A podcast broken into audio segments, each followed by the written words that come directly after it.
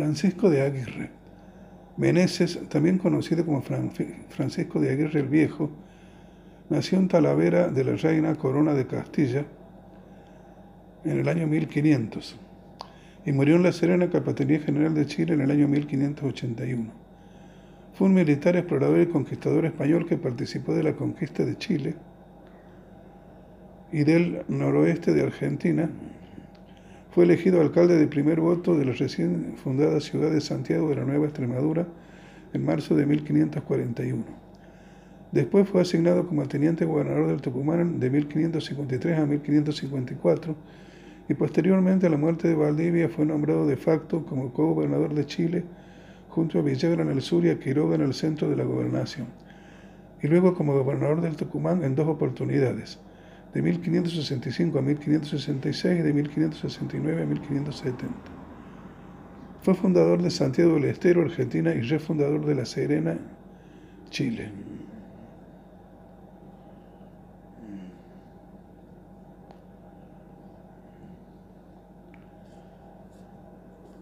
Francisco de Aguirre nació en 1500 en la localidad de Talavera de la Reina, Corona de Castilla.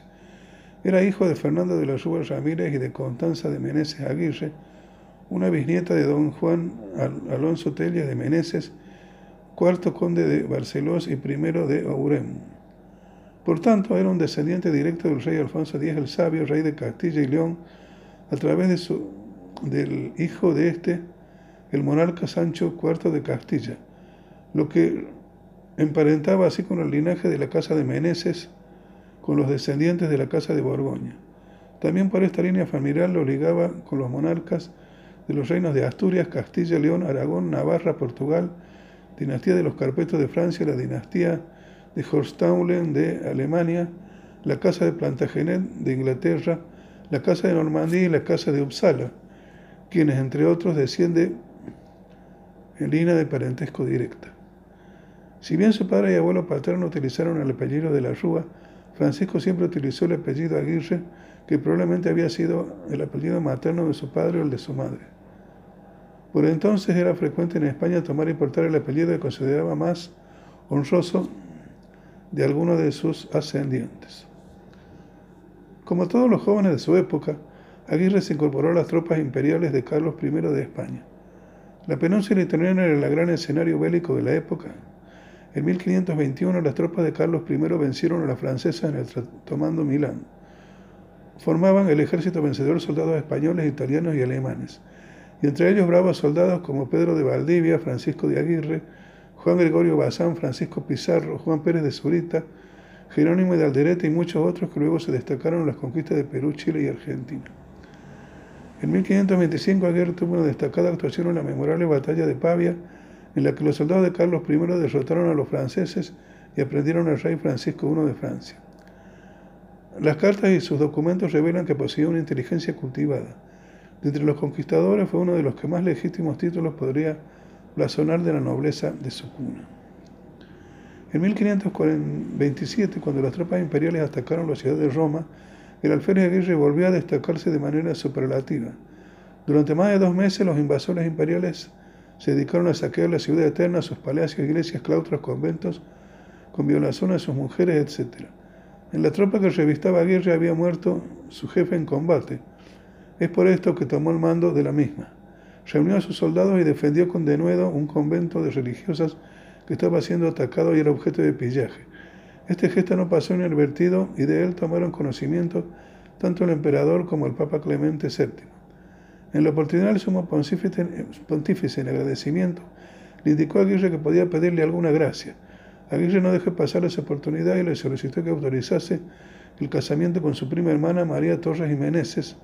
En ese tiempo no se solía dispensar el casamiento de este tipo de parientes. Sin embargo, el Papa inmediatamente lo autorizó. A su vez, el rey Carlos I lo premió designándolo corregidor magistrado de su ciudad, Talavera de la Reina. Sin embargo, no existen antecedentes de que Francisco de Aguirre hubiera ejercido el tal oficio en Talavera. Se cree que se trató de una dotación de carácter económico bajo el cargo de corregidor, un título honorífico y remunerado. En 1534 se embarcó hacia América acompañada por su hijo Hernando, de seis años de edad, y por su sobrino Miguel de Ardiles y Aguirre. Desde la isla de Cuba viajó a Perú en 1537 junto con 400 soldados castellanos que acudían a socorrer a Francisco Pizarro, que luchaba contra los incas. En Panamá se hizo de caballos, armas, un negro y criados españoles. Arribó a Perú en tiempo que Pizarro había capturado al inca Tahualpa, al que ejecutó. De inmediato Aguirre se puso a la orden del conquistador Perú y tuvo destacada actuación en todas las campañas y la dominación de los incas. Más tarde ayudó en la provincia de los Charcas al capitán Diego de Rojas, que era también teniente gobernador encargado de dicha provincia. Después que Rojas se dirigiera hacia los Chunchos por el valle de los Chiriguanes de Tarija para encontrarse con Pedro de Candia, Aguirre se quedó como encargado teniente gobernador de Charcas. Meses después Aguirre organizó su huestes y dirigió a los Chunchos en busca de Rojas y su lugarteniente Francisco de Villagra. Arriba a Chile. Diego de Rojas, quien ya se estaba para regresar a Charcas, se encontró con Aguirre. Rojas envía a Aguirre en busca de un asiento donde su gente pudiera reformarse. De esta manera Aguirre salió al oriente, valle de Tarija, Pampa de Taxara y río, del río San Juan, para llegar al occidente, principalmente a la provincia de Chichas. Rojas, quería, Rojas dejaría abandonado a Aguirre partiendo rumbo a Cusco, su tropa en parte se fueron a Charcas y otras se unieron a Aguirre y Francisco de Villagra. Por su parte, Francisco de Aguirre y sus huestes de más de 20 hombres se dirigieron hacia Atacama a la espera de Pedro de Valdivia. Aguirre había conocido a Pedro de Valdivia en las guerras de Italia y al encontrarse con él nuevamente en Lima decidió acompañar a la expedición de la conquista de Chile en 1540, esperándolo en Atacama. Por ser su hombre de confianza, Aguirre alcanzó un lugar preeminente en la incipiente colonia siendo alcalde ordinario del primer cabildo de Santiago de Chile en 1541, función que volvió a desempeñar entre 1545 y 1550 y perdón, entre 1545 y 1549. Refundación de La Serena. Nombrado teniente gobernador de la zona entre el río Chopa y Atacama, Valdivia encargó la construcción de La Serena destruida por los indígenas en el norte, ya que había demostrado mano dura en la guerra contra los aborígenes en el castigo de ellos. El 26 de agosto de 1549 Aguirre refundó la ciudad, constituyendo un fuerte para defenderse de los ataques, para después ponerse a frente de su tropa y marchar en persecución de los indígenas a quienes derrotó. El norte de Chile quedó libre de peligros desde ese entonces, pero también mucho más despoblado y con menos mano de obra. El 8 de octubre de 1551, el gobernador Pedro de Valdivia nombró a Aguirre como su lugarteniente para las ciudades de La Serena y el Barco en el Tucumán, y para todas las ciudades y villas que hubiere en las tierras de su jurisdicción hasta llegar al Mar del Norte, Océano Atlántico. A la, a vez revocaba Juan Núñez del Prado todo mandato que hubiere recibido con antelación. Esta provisión de Valdivia eh, pasaba por encima de aquella que el virrey Pedro de la Gasca otorgara dos años antes a Núñez del Prado. Un funcionario de menor jerarquía, en este caso gobernador, estaba revocando una resolución de otro superior, y en este caso el virrey del Perú. Entre Valdivia y Guerra existía una manifiesta simpatía y estimación mutua que llevaba a este último a considerar que debía extenderse, debía entenderse, perdón, directamente con Valdivia, sin mediación de ninguna autoridad. Ellos entendían que si conquistaban a su costa las tierras que estaban entre los Andes y el Mar del Norte, Océano Atlántico, y fundaban algunas ciudades, y así se lo informaban al rey de España. El monarca les acordaría jurisdicción sobre ellas, uniendo de esa manera todas las tierras del Pacífico hasta el Atlántico en una sola gobernación. Entrada al Tucumán. Siendo teniente gobernador de Valdivia, Aguirre fue a La Serena y de allí cruzó la cordillera de los Andes con unos 30 hombres, ingresó al territorio de los juríes y exploró esas tierras. En una segunda entrada, Aguirre alistó una compañía de 70 soldados muy bien pertrechos con caballos, armamentos, pólvora y rajes. El conquistador fue acompañado también por sus hijos y sobrinos. Con esta fuerza salió de Copiapó en noviembre de, 1552, cruzó nuevamente la cordillera de los Andes y llegó a comienzos de 1553 al lugar donde estaba ubicado el barco 2, que encontró deshabitado. Siguiendo las huellas en forma de los indígenas, siguió hacia los judíos y tras un mes de búsqueda finalmente encontró el asentamiento de Juan Núñez del Prado. El 20 de mayo de 1553 llegó al barco 3 e ingresó en horas de la noche por sorpresa y como Núñez del Plano no se encontraba en ese momento, se apoderó de ella sin ninguna dificultad. Tomó prisionero al capitán Vázquez, que gobernaba la ciudad en ese momento, y procedió a prender, a, prender a todas las autoridades, despojando de sus armas a todos los hombres. Como los habitantes de la ciudad del barco eran inferiores a los hombres de Aguirre en cantidad y armamentos, este tomó posesión de la ciudad, convocó a todos los vecinos del cabildo, les notificó que su designación por parte de Valdivia y la agregación de esa ciudad a la gobernación de Chile. También requirió en forma obligatoria que debían reconocerlo como nuevo teniente gobernador y justicia mayor. Al regresar Núñez del Prado a la ciudad fue tomado prisionero y enviado a Chile. Luego de, esto, Aguirre, luego de esto, Aguirre procedió a efectuar una nueva elección de autoridades, haciéndose proclamar como sustituto legal de Núñez del Prado. Por su temperamento, Aguirre no aceptaba que la ciudad tuviese otro fundador que no fuera él. Quiso revestirla como obra propia. A mediados de 1553 resolvió mudar la ciudad del Barco 3, trasladándola un cuarto de legua hacia el noroeste, siempre al lado del río Dulce. Borró la ciudad de Núñez del Prado de todo vestigio y de restos materiales y hasta el nombre para que no se le recordara. Sostuvo también el traslado que fue para sustraerla de las continuas crecientes del río Dulce y para una mayor seguridad debido a la amenaza de los lules. Buscó una zona mejor desde el punto de vista defensivo para contener el ataque de los naturales. La ubicó de manera que entrara en la jurisdicción de la, gobernación de Chile. La zona elegida se encontraba rodeada por un bosque y habría alrededor de 86.000 indígenas tonocotés que Aguirre luego otorgó en encomiendas. Aguirre trasladó la ciudad un 25 de julio de 1553 y la rebautizó con el nombre de Santiago del Estero del nuevo maestrazgo. Le colocó Santiago porque el día 25 de julio es la festividad de Santiago Apóstol, el gran patrón de las Españas y del estero por sus esteros o lagunas que formaba allí el río tras sus inundaciones. La ceremonia de clavar el rollo de justicia fue en este caso sin sacerdotes, ya que Aguirre los había deportado y hasta 1556 no vinieron otros. Actualmente Santiago del Estero es la ciudad más antigua del territorio nacional argentino que aún se mantiene en pie. La falta de documentos impide conocer con exactitud el número de los primeros pobladores, que se calcula que puede haber oscilado entre 90 y 100. Nunca se encontró acta alguna de ese traslado de mudanza o lugar de fundación, ni datos referidos que den cuenta acerca de cómo habría sido la traza urbana y morfología. Aguirre designó como justicia mayor a su sobrino, el capitán Nicolás de Aguirre. Cuando este murió, decidió otro sobrino, Rodrigo de Aguirre, que lo habían acompañado desde Chile. Durante su primer gobierno en el Tucumán y luego de trasladar el barco 3 y bautizarlo como Santiago del Estero, se dedicó a recorrer la región llegando al río Bermejo, hoy Chaco, el río Paraná y Santa Fe, recorrió los ríos dulces y salados, los ríos primero, segundo y tercero, hoy Córdoba.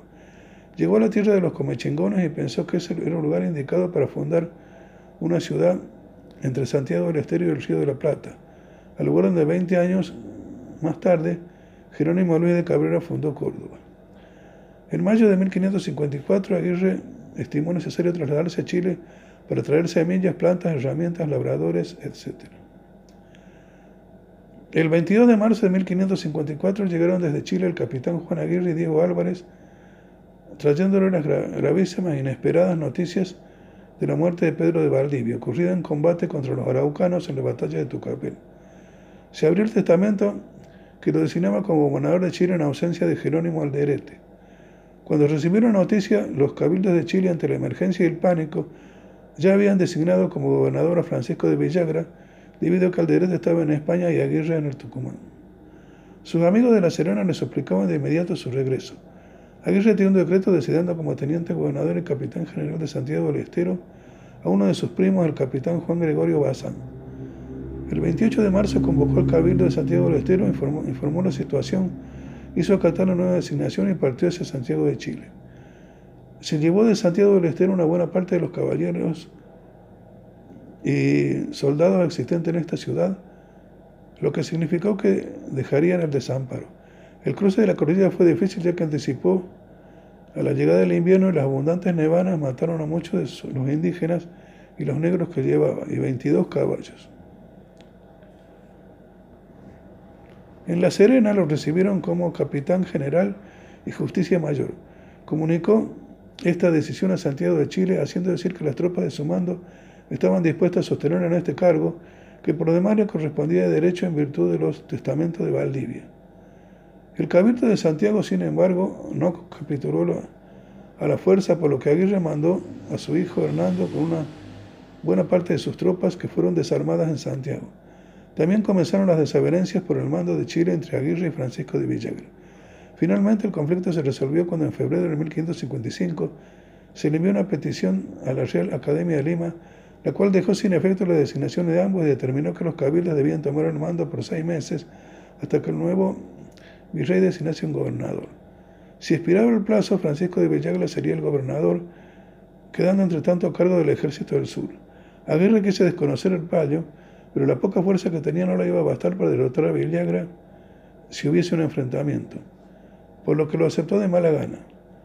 En 1557, el nuevo gobernador designado por el virrey, Andrés Hurtado de Mendoza, quien era nada menos que su hijo, don García, entre las primeras acciones del nuevo gobernador tomó presos a Aguirre y a Villagra, y a pesar de que se habían portado muy corteses frente a él. A pesar del conflicto político en Chile, Aguirre continuó ocupándose de Santiago del Estero, enviando alimentos, tropas, ganados, frutales, armas, municiones y tropas para protegerla. También envió un sacerdote para pacificar y adoctrinar a los indígenas. El nuevo virrey de Perú, Andrés Hurtado de Mendoza, Llegó en junio de 1553 y designó como gobernador de Chile a su propio hijo García Hurtado de Mendoza. El nuevo gobernador trajo un plan para deshacerse de Villagra y Aguirre, pretendientes del gobierno de Chile a quien el virrey los veía como individuos de la peor especie. García tomó preso a ambos y los embarcó hacia Lima en 1557.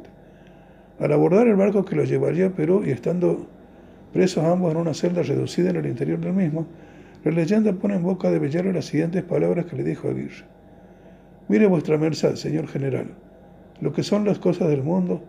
De ayer no cabíamos los dos en un reino tan grande como el de Chile y hoy nos hace don García caber en una tabla. En ese momento se reconciliaron los dos capitanes que antes de su enfrentamiento habían sido amigos. Aguirre se le imputó haber tomado la ciudad del barco por la fuerza, sin un mandato legítimo, haber desconocido la designación de Núñez del Prado por el presidente de la Real Academia de Lima, Pedro de la Gasca, de desacato, resistencia a la justicia, muertes, malos tratos a los naturales y otros delitos, aunque no, aunque no se los mencionaba. Su apresamiento en Perú no fue el del agrado del rey y sus consejeros, por lo que luego de dos años de cárcel fue dejado en libertad, aunque recibió como pena accesoria la prohibición de regresar a Chile. El virrey de Perú, como su hijo gobernador de Chile, de ninguna manera querían que Aguirre regresara a la gobernación de Chile. Sin embargo, pudo regresar a dicha gobernación en 1559. Allí se instaló con su finca en Copiapó, en la casa de unos amigos que lo, como el castillo de Montalbán, y se dedicó a las tareas agrícolas. A principios de 1563 llegó un correo desde Lima que le hacía saber que el virrey Diego López de Zúñiga y Velasco, conde de Nieva, lo designaba como gobernador del Tucumán. Por esta designación el virrey tuvo en cuenta la petición de los cabildos y los habitantes de Tucumán por haberse revelado en ella los naturales matando a muchos españoles. Abel reconocía perfectamente a los indígenas de Tucumán y sabía cómo combatirlos. Cuando la conquista de esa región estaba a punto de perderse, Aguirre sentó nuevamente la dominación española. Tras el fracaso de Gregorio de Castañeda, quien huyó de la gobernación acompañado por 20 soldados a caballo, la situación de la provincia se tornó peligrosísima, en especial por los habitantes de la ciudad de Santiago del Estero. En ella habían quedado defendiéndola los viejos conquistadores Miguel de Adeles, Gaspar de Medina, Hernán Manija de Mirabal, Juan Pérez Moreno y Sánchez Garzón. A Chile y Perú llegaron pronto estas noticias preocupantes y el virrey entendió que lo único que podía manejar la situación era el capitán Francisco de Aguirre, quien conocía a la perfección esa tierra y el modo de combatir de los indígenas. Si bien Aguirre tenía 63 años de edad, evidentemente se sentía con vigor para encarar este nuevo desafío. Aguirre planeó pasar a Charcas y organizar allí su ejército antes de asumir la gobernación. Para ello envió a su hijo Hernando en el verano de 1563 y 1564 con un puñado de hombres anticipando su llegada. Y por otro camino, Aguirre se fue a lo que es hoy Salta. Su hijo Hernando llegó a Santiago del Estero, pero otro hijo suyo menor, Valeriano, fue muerto por los indígenas del lugar. El propio Francisco de Aguirre y otros de sus hijos resultaron también heridos. Aguirre se trincheró en Santiago del Estero y envió a su yerno Francisco de Godoy a Chile en busca de socorros. Aguirre volvió a la provincia como hombre del Perú, no ya de Chile, como la primera vez. En esta oportunidad trajo su familia desde Chile. Era deplorable el estado de la provincia cuando llegó. Solo encontró escombros calcinados donde estuvieron las ciudades fundadas por Juan Pérez de Zurita. Los naturales continuaban con sus actos de pellaje y asediaban la ciudad de Santiago del Estero, convertida nuevamente en un único y refugio, eh, refugio español de Tucumán. Otra vez en el mando, Aguirre organizó las tropas y con todo se lanzó contra los aborígenes y los fue derrotando sucesivamente. En 1564 la lucha contra los naturales era dura y Aguirre necesitaba refuerzos. Como la situación en Chile era igualmente complicada y no le sería fácil conseguir allí soldados disponibles, Aguirre organizó un viaje a Charcas. Para esta época, como rebosaba de riquezas por la mina de Potosí, había allí muchos aventureros disponibles. Ese viaje lo realizó acompañado por pocos soldados y en camino fue atacado por los calchaquíes. Murieron muchos soldados, entre ellos el segundo hijo del gobernador, Francisco de Aguirre Hermoso, y el propio Aguirre salió con muchas heridas en su cuerpo. Milagrosamente fue salvado por un capitán de con una partida de soldados que lo estaban esperando en esa zona. Aguirre regresó a Santiago del Estero. A Charcas llegaron noticias de que había fallecido el gobernador Aguirre. El 6 de marzo de 1565, el licenciado López García de Castro, a cargo del gobierno en Perú, designó como gobernador Tucumán a Martín de Almendras para sustituir a Francisco de Aguirre. Organizó una partida con más de 100 soldados, poniendo al frente de ella al capitán Almendras, que en el camino fue muerto por los cachaquíes en Humahuaca. Tras esa baja continuaron bajo el mando de, su maestre de campo Jerónimo de Alanís. La actitud de la Real Audiencia de Charca fue turbia, puesto que, había, puesto que aclaraba Aclarada la cuestión de que Aguirre no había fallecido, igual envió a su sustituto. Esto se debía a que el presidente de la audiencia, Pedro Ramírez Quiñones, era enemigo personal de Aguirre y había permanentes diferencias en él. Juan de Matiencio, de, oidor de la audiencia de Charcas, informó que la orden que llevaba Almendras era traer a Aguirre preso muerto, como lo hicieron con los otros que fueron con él. Bajo la apariencia de un socorro en la ciudad de Santiago del Estero, se estaba enviando una tropa de intervención con órdenes secretas para destituir al gobernador. Al llegar los auxilios de Francisco de Godoy, yerno de Aguirre, había traído de Chile unos 40 hombres, más de 30 que le enviara el gobernador de Charcas. Todo ello proporcionó al gobernador Aguirre 190 hombres que lo entusiasmaron a intentar la fundación de una ciudad de los Comenchingones y las inmediaciones de las sierras cordobesas, otra sobre el río de Paraná, para finalmente fundar un puerto sobre el río de la Plata. En 1565 llegaron a Santiago del Estero los clérigos Francisco Hidalgo y Julián Martínez y con ambos Aguirre tuvo problemas y los expulsó. A Martínez le negó la investidura de vicario foráneo, lo consideraba como un amigo de sus adversarios y un día hasta llegó a ofetearlo. Llegó a decir que las misas de, este sacerdote no eran válidas y mandó a pregonar que nadie tratase ni se comunicase con dicho vicario. Cuando el sacerdote lo amenazó con la excomunión, le contestó que esas cosas para vosotros son temibles, pero no para mí. En abril de 1565, Aguirre pensó en desarrollar su proyecto personal de unir Tucumán con el Río de la Plata. Tomó la decisión de fundar una nueva ciudad en el lugar donde había estado sitiada el barco 1 de Ñones del Prado y Cañete de Pérez de Zurita. Aguirre eligió el lugar que estaba situado a la entrada de las montañas como un baluarte para prevenir posibles rebeliones de los belicosos calchaquíes. Para ello envió a sus capitanes Nicolás Carrizo y Hernán Mejía de Mirabal a tranquilizar a los indígenas de la zona. Como Santiago del Estero contaba en ese momento con elementos recién llegados de Charcas y de Chile, puso 50 hombres, caballos, armas indígenas y provisiones necesarias. Ordenó al capitán Diego Villarreal como su teniente gobernador y al capitán y que poblara un pueblo que se llamaría San Miguel de Tucumán en el campo que los naturales denominaban en su lengua Ibatín, a 25 leguas de Santiago del Estero, en el lugar del departamento Monteros, hoy Villa Quinteros. El gobernador de Perú, García de Castro, confirmó a Francisco de Aguirre como gobernador de Tucumán a mediados del 1565, al ver cuán bien se había desempeñado y que le habían matado a su hijo. El rey Felipe II confirmó este nombramiento el 25 de febrero de 1567. En 1566 llegaron del Perú unos socorros que habían sido enviados por las autoridades de la audiencia de Charcas.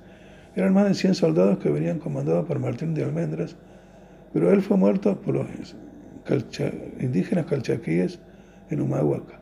Tras esta baja continuaron bajo el mando de su maestro de campo, Jerónimo de Hernández. Entre ellos también venía el crédito Juan Martínez, con quien Aguirre tuvo un serio altercado. Este grupo fue bien recibido por Aguirre, ya que esperaba ansiosamente sus auxilios. Lo que el gobernador desconocía era que la existencia de, era la existencia de una puja de poder entre el virrey López García de Castro y los integrantes de la Real Audiencia de Charca, presidida por Pedro Ramírez de Quiñones, enemigo declarado de Aguirre, quienes pretendían tener el mando absoluto de la provincia de Tucumán. La fracción militar enviada de Charcas tenía un jefe, Almendras, que venía con la expresa instrucción de hacerse cargo de la gobernación. A esa expedición respondía a fines de siniestros del presidente de la audiencia de Charcas y de sus miembros. En 1567, Aguirre partió a los Comechingones para fundar una ciudad habían caminado unas 60 leguas aproximadamente cuando salió un motín y echó por tierra todos sus planes. Los tenientes de Almendra, Diego de Heredia, Juan de Bersocana y Jerónimo de Holguín, se amontonaron y prendieron a Francisco de Aguirre, a su hijo Hernando y a su yerno Francisco de Godoy y amenazaron de muerte a otros leales que lo acompañaban. Les informaron que tomaban esa actitud por orden de la Real Audiencia de Charcas, que seguía en este caso eh, expresas instrucciones del Tribunal de la Inquisición por supuestas herejías suyas y lo remitieron preso a Lima. De regreso a Santiago, el Estero depusieron de su cargo a todos los miembros del Cabildo y asumieron como gobernadores de facto por unos días en 1566. Los leales al mando de Gaspar de Medina, que había quedado en la ciudad como teniente gobernador, pudieron huir en dirección a Conso, en la sierra de Guasaya. Aprisionados a Aguirre, los sediciosos al, depusieron al padre Payán y lo reemplazaron por el padre Julián Martínez, enemistado con Aguirre. Este sacerdote convino con los amotinados que manifestaría que tenía encargo del santo oficio de prenderlo. Inició un proceso en su contra. Rápidamente, acompañado de 15 amenazantes arcabuceros, recorrieron casa por casa buscando testigos que fuesen a declarar en contra del gobernador. Lo viciado de ese procedimiento fue el mismo sacerdote Martínez, fue juez y los acusadores fueron testigos. Dueños de la situación en Santiago del Estero, los amotonados produjeron toda clase de desmanes, asesinaron, robaron todos los bienes de Aguirre, de sus hijos, de sus indígenas y sus parciales. Los amotinados lo enviaron preso a Charcas, aumentando a tener órdenes del presidente de la audiencia, aunque más tarde declararon que serían órdenes del Tribunal de la Inquisición. Cuando los leales a Aguirre retomaron el control, los sublevados fueron procesados, condenados y ahorcados en la plaza presidencial. Diego Pacheco reemplazó a Aguirre en hacerse cargo en la gobernación. Pacheco castigó a los revoltosos y a Holguín lo envió preso al Perú, donde fue condenado a muerte. Remitido a Aguirre Charcas, fue encarcelado. Sus poderosos enemigos de la Real Audiencia le promovieron un caso de Inquisición, que fue el único medio que tenían a su alcance, ya que no había acusaciones por la comisión de delitos en su contra. Lo acusaron de hereje, todo con el objeto de arrancarle y privarlo del gobierno de su provincia. El nuevo proceso Aguirre fue inquisitorial con un tribunal especial integrado por religiosos. Los trámites duraron más de dos años. En realidad el objetivo perseguido era impedir que Aguirre continuara al mando y evitar que pudiera fundar las ciudades que él tenía planeadas. Este juicio inquisitorial duró dos años y medio y pesó mucho en el proceso brillante de hoja de servicio del viejo conquistador de la monarquía española. De insuperable actuación en la región, la sentencia fue leve, condenándolo a prisión, pero se le dieron por purgada con el tiempo que ya llevaba detenido, con una condena accesoria de pagar una multa de 1.500 pesos de pagar el costo de una campana de dos arrobas por iglesia de Santiago del Estero y una juración en misa mayor. Aguirre sufrió prisión por casi tres años en Lima. El 15 de octubre de 1568 juró de sus herejías y fue absuelto el 1 de abril de 1569, tras lo cual marchó de nuevo hacia su gobernación. Este proceso fue duramente criticado por el visitador Juan Ruiz del Prado, quien al examinarlo efectuó la más amarga censura para el tribunal que juzgó a Aguirre. Esta causa tuvo por por objeto presentar a Aguirre como un energúmeno enemigo de la religión, intolerante, intratable y cruel. La paralización, ah, la paralización del proceso durante tantos años revela la deliberada voluntad del tribunal que lo juzgaba de tener a Aguirre encarcelado. Sostuvo que por la prueba testimonial aportada no podía la Inquisición detener a Francisco de Aguirre, cuando más un hombre como este que Allende, de ser de más de 70 años y que había servido mucho al rey con gran fidelidad, era gobernador del Tucumán designado por su majestad y bien nacido, y traerlo preso por la Inquisición desde aquella tierra hasta aquí y secuestrarle sus bienes, lo tengo por caso grave. Otras personas procesadas por la Inquisición fueron además el conquistador, su hijo Hernando de Aguirre y sus sobrinos Juan Crisóstomo de Aguirre y Marco Antonio de Aguirre. En realidad, el objetivo perseguido era impedir que Aguirre continuara al mando y evitar que pudiera fundar las ciudades que él tenía planeadas. Esa interferencia le credenció burló la resolución del virrey, que era quien lo había designado para el cargo. El 1 de abril de 1569, Aguirre se vio obligado a jurar ante el Santo Oficio de la Inquisición en Lima de muchas de las afirmaciones que él había efectuado con anterioridad.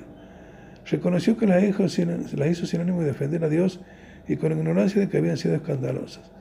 Reconoció haber dicho a la gente que no tuviera pena por no ir a misa, que no había otro papa que el obispo, ni obispo que él, que era el vicario general en lo espiritual y en lo temporal, que había dispensado a los indígenas para que pudieran trabajar los domingos y fiestas de guardar, que ningún clérigo de la gobernación tenía poder para administrar los sacramentos, que había mandado que al, al padre Francisco de Hidalgo, que era el vicario de la gobernación, no lo llamaran vicario, que las excomuniones eran temibles para los hombrecillos, pero no para él, que cuando una república hubiese de desterrar a un clérigo o a un herrero antes de desterrarlo al sacerdote por ser él menos provechoso, que ningún religioso que no fuese casado podía dejar de estar amancebado, que comió carne los días prohibidos y que les decía a las demás personas que así lo hacía él se hace más en servicio de Dios en hacer mestizos que el pecado con ellos se hace.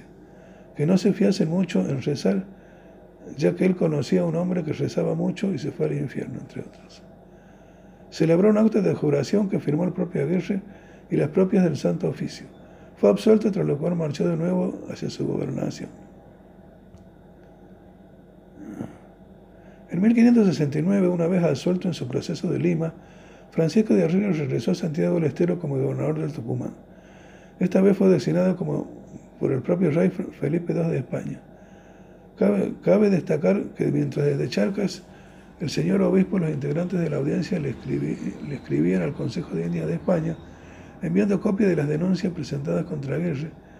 Desde allí llegaba una designación del propio rey a favor del viejo conquistador. Esta designación era independiente del virrey del Perú. En su viaje de regreso fue alcanzado por un sacerdote que le llevaba un mensaje del Santo Oficio. Aguirre se enfureció con la presencia del fraile mensajero y tras le amenazó con colgarlo en ese mismo momento del árbol que estaba frente suyo. Ante esta situación, el fraile regresó a toda velocidad hacia Lima para denunciarlo. El regreso de Aguirre no fue fácil, ya que el camino le acechaban partidas enviadas por, por el virrey o por Cabrera o por la gente de la audiencia de Charcas, presumiblemente para asesinarlo en el camino y evitar que llegara a la capital provincial, pero afortunadamente pudo sortear esos obstáculos y llegar a destino. Aguirre regresó deseoso de negar el ultraje que le habían inferido sus enemigos. Si bien Gaspar de Medina le informó que los cabecillas del motín Heredia y Bersocana ya habían, sido justiciados y muertos. Aguirre no quería dejarse castigo a todos los que habían logrado con ese motín. De modo que respuesta en el cargo, lo primero que hizo fue anunciar con un pregón que desterraba de la provincia a todas aquellas personas que habían conspirado en su contra y lo habían apresado en 1566 con la advertencia de que si, si regresaban serían muertos no solo castigó a quienes participaron efectivamente, sino también a los sospechosos. Comenzó con Turé a preparar una nueva expedición para poder fundar lo que tenía en mente lo que hoy es Córdoba. Como tenía temor a un nuevo atentado en su contra, construyó en Santiago del Estero una casa que era una verdadera fortificación con murallas, un foso que lo rodeaba, un cañón que había hecho traer de Chile y guardias permanentes. Fue tal el rigor que amplió con sus viejos enemigos que ante las denuncias de los perseguidos debieron intervenir el Santo Oficio y el Virrey Francisco de Toledo, quienes enviaron al visitador Pedro Diego de Arana para que lo prendiese nuevamente y lo remitiera a Lima, lo que se efectivizó en octubre de 1570. En este caso también una orden o designación del rey fue burlada por maniobras de la audiencia del Santo Oficio. En esta oportunidad Aguirre fue acompañado por Juan Pérez Moreno como procurador de la provincia como acusador ante el virrey. Este fue el destierro para siempre, puesto que el conquistador Francisco de Aguirre no regresó más a Santiago de Leguero ni el Tucumán. El último proceso fue una suerte de reapertura del anterior. Las acusaciones no eran de peso, como por ejemplo discutir y haber abofeteado a un sacerdote. Pero durante de 1571 a 1575, no obstante, se elevaron denuncias al rey de graves irregularidades en el proceso. Pero detrás de esa trama esperaban al propio virrey Francisco de Toledo, el presidente de la Real Audiencia de Charca, Pedro Ramírez de Quiñones, y esta vez un nuevo enemigo, Jerónimo Luis de Cabrera, un acaudalano vecino de Charca, que aspiraba a ser el gobernador del Tucumán y, aportaba ingentes sumas de dinero para urdir pruebas en contra de Aguirre y mantenerlo en la cárcel. Cabrera logró su cometido ya que el virrey lo designara en ese cargo en 1571. Cabrera fundó en Comechingón, en la ciudad de Córdoba, planeada y soñada por Aguirre, que la gente de Perú no quería que él fundase. A los 90 cargos que se le imputaron a Aguirre en sus tres sentencias, solo se computaron aquellos que implicaban errores contra la Santa Fe Católica. Este último proceso tardaría más de cinco años para dictar la sentencia, la que traería una condena accesoria, el destierro del reo para siempre en la provincia de Tucumán, Juríes, Diaguitas. El conquistador estuvo preso en Lima desde 1570 hasta fines de 1576. Cuando fue liberado, marchó de nuevo a su casa de La Serena. En abril de 1576 regresó a Chile y, se estableció modestamente en la ciudad de La Serena, donde tenía su encomienda y se dedicó a las labores del campo. Estando allí, el pirata inglés Francis Drake quiso atacar la ciudad, siendo su hijo Hernando de Aguirre quien lideró la defensa de la ciudad y evitó el asalto y el saqueo de la misma. Francisco de Aguirre murió en La Serena en 1581.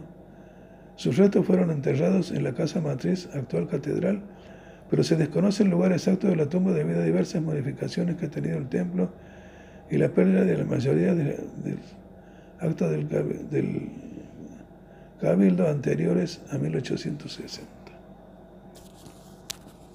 portami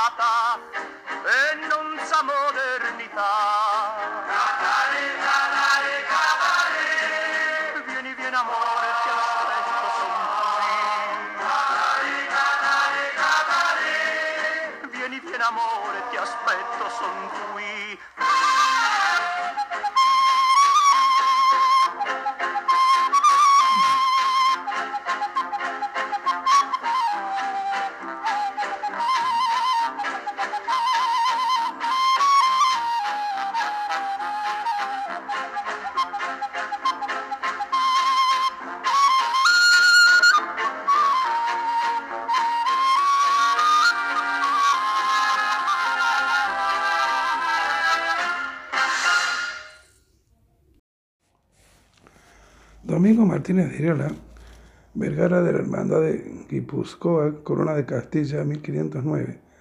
Asunción del Paraguay, Virreinato del Perú. 3 de octubre de 1556. Fue un conquistador español, explorador y colonizador que como lugarteniente de Juan de Ayolas que lo nombrara interinamente hasta que regresara como teniente gobernador de la Candelaria en 1537.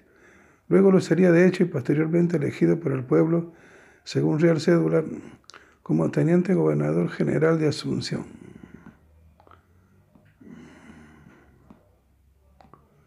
Ocupó tres veces el cargo de gobernador interino del Río La Plata y del Paraguay, los periodos de 1539 a 1542, de 1544 hasta 1548 y por último desde 1549.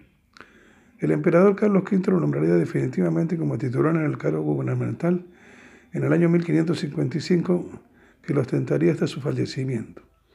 En 1543 fundó el, en el Chaco Boreal el puerto de los Reyes, a orillas del río Paraguay y del pantano de los Jarayes sobre las costas de la laguna La Gaiba. Domingo Martínez de Irala había nacido en el año 1509 en la villa vasca de Vergara, en Guipúzcoa, dentro de la jurisdicción de Castilla la Vieja, que formaba parte de la corona homónima hasta 1516, ya que por la autoproclamación del rey Carlos I pasó a ser de la corona española. Era hijo de los hidalgos Martín Pérez de Irala, 1479, y de Marina Albizoa Toledo, 1489. Viaje a Sudamérica y origen de la primera Buenos Aires y la Candelaria.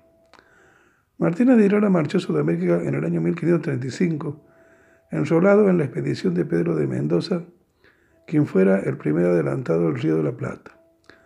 Participó el año siguiente en la primera fundación de Buenos Aires a la Orden de Mendoza peleó contra los aborígenes. Exploró junto a Juan de Ayoles el río Paraná y el río Paraguay.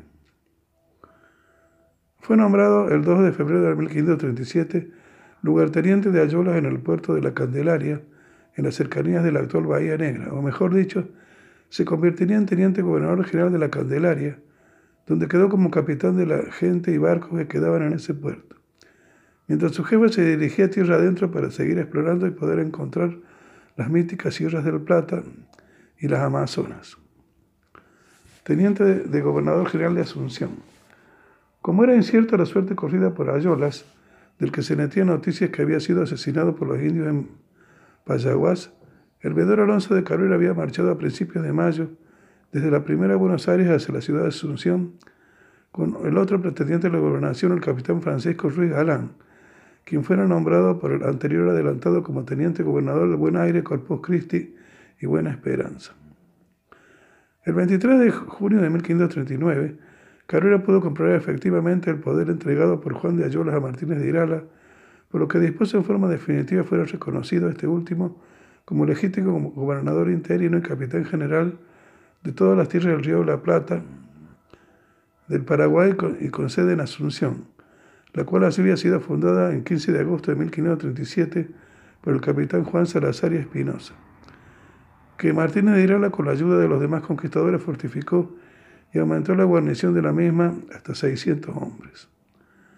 Decisión imperial a través de su enviado Cabrera.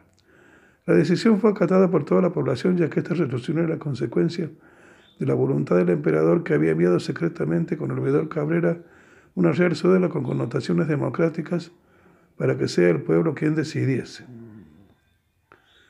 Al llegar el nuevo adelantado Álvaro Núñez Cabeza de Vaca en 1542, las autoridades se negaron en un principio a entregar el gobierno al mismo, aduciendo que Juan de Ayola estaba vivo y por lo tanto seguirían en el mando para su lugarteniente, situación que no se podía mantener debido a las provisiones que traía el adelantado, por lo que debía entregar el mando aunque Juan de Ayola siguiese con vida. Al acatar la Real Provisión, Martínez Irala fue nombrado maestro de campo por el adelantado y partió al frente de una expedición ordenada por este en busca de la Sierra de Plata. Durante la misma, Martínez de Irala conspiró secretamente contra el nuevo adelantado en varias ocasiones. Fundación de la ciudad de Puerto de los Reyes. El 6 de enero de 1543, en la región chaqueña de Irala, fundó la ciudad de Puerto de los Reyes, a orillas del río Paraguay y de la laguna de Jarayes sobre las costas de la laguna del Gaiba. Luego desde aquí llegó sus exploraciones hasta el Alto Perú, donde ya otros españoles habían conquistado aquellas tierras.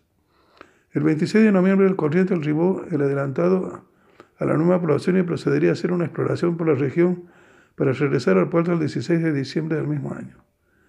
Al año siguiente, el 23 de marzo de 1544, el adelantado consultó a sus capitanes sobre el hecho de abandonar la nueva población o continuar habitándola, por lo cual decidieron por lo primero y partieron todos del puerto de los Reyes y llegarían enfermos y cansados el 8 de abril a la ciudad de Asunción, por lo cual el gran salto al Cerro de la Plata y el río Amazonas había fracasado por culpa de la epidemia, las inundaciones, los aborígenes belicosos las intrigas de Irala, Andrés de Cabrera y demás oficiales. Segundo entrenato por detención y deportación del adelantado Núñez Cabeza de Vaca. El 26 de abril del mismo año consiguió deponer al adelantado con una rebelión de sus parciales en la que él astutamente se mantuvo al margen ya que Márquez de Irala se encontraba enfermo al tiempo de la deposición del mismo y solo pudieron resolverse los antagonismos entre las diversas facciones de Asunción gracias a su buen tino. Los oficiales reales que depusieron al adelantado opinaban de la siguiente manera. El adelantado cabeza de vaca gobernaba tiránicamente, excediéndolo en todo la orden de su majestad para la cual afectaron una votación en la que Martínez Irala fue nuevamente escogido. Irala dispuso a enviar al adelantado a la península, donde fue juzgado y sentenciado, privado de oficio y desterrado Orán, aunque más tarde sería liberado. Rebelión aborigen y expedición al Gran Chaco. En el mismo año, las tribus locales se rebelaron ferozmente contra los españoles, entre estos se en un conflicto interno por el cargo de gobernador. Aprovechando tal situación, los guaraníes, agaces y carios marchaban hacia Asunción con 15.000 hombres al mando del jefe Macaría y al llegar acamparon en sus cercanías. Irala los enfrentó con 300 españoles y mil, a 1.500 de Perús y Bataeis. Tras tres horas de lucha, los rebeldes fueron forzados a huir caóticamente, produciendo más de 2.000 bajas, aborígenes y muchos más heridos. Durante la persecución, los vencidos se refugiaron en el pueblo fortificado de Fredimidiere, que luego de tres días de asedio los españoles lo tomaron masacrando a los defensores y pobladores. Tras esto, algunos huyeron a Caraíba, que no pudo ser tomada. Otros sobrevivientes huyeron a Hieruquizaba, pero antes de llegar fueron derrotados por los Eperús.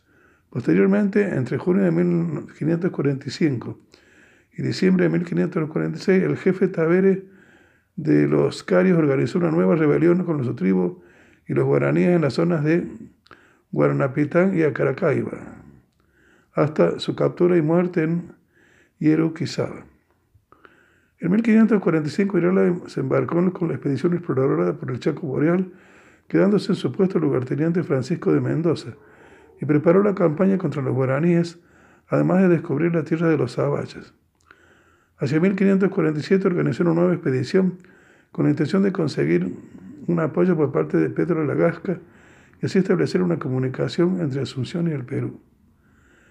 La tardanza de Iral en regresar de la expedición originó una disputa política sobre quién sería cargo del gobierno en caso de confirmara su desaparición o muerte. Se habían producido grandes disturbios y los rebeldes habían decapitado a Francisco de Mendoza, a quien Iral había dejado provisoriamente en el cargo. El poder fue tomado por Diego de Abreu, nombrándose teniente gobernador general de Asunción. Al regresar Irala con vida, fue repuesto en su cargo por la mayoría el 13 de marzo de 1549. Abreu, con un pequeño grupo de soldados, huyó a la selva e Irala nombró como su segundo a su yerno Gonzalo de Mendoza. Confirmación real del título de gobernador. Tras recuperar el poder, se internó hacia el oeste en una expedición de desastrosos resultados.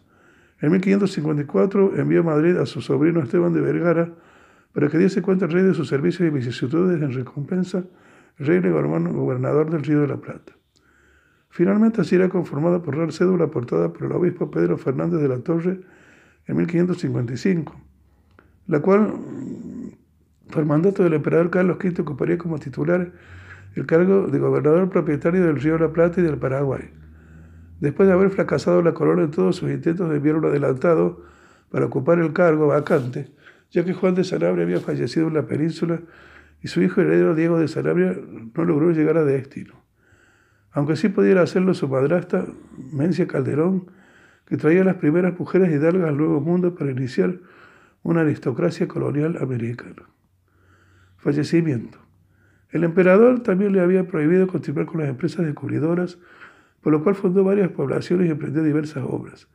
Finalmente, el gobernador Diego de Martínez de, Domingo Martínez de Irala fallecería el 3 de octubre de 1556 en la ciudad de Asunción como consecuencia de una fiebre elevada.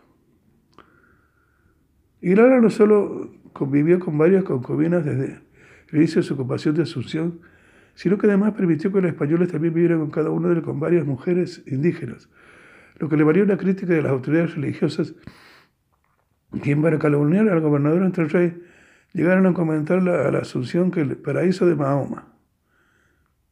Sin embargo, esta permisividad fue el modo en que halló Irala para concertar la paz con diferentes parcialidades indígenas y en ello fue exitoso.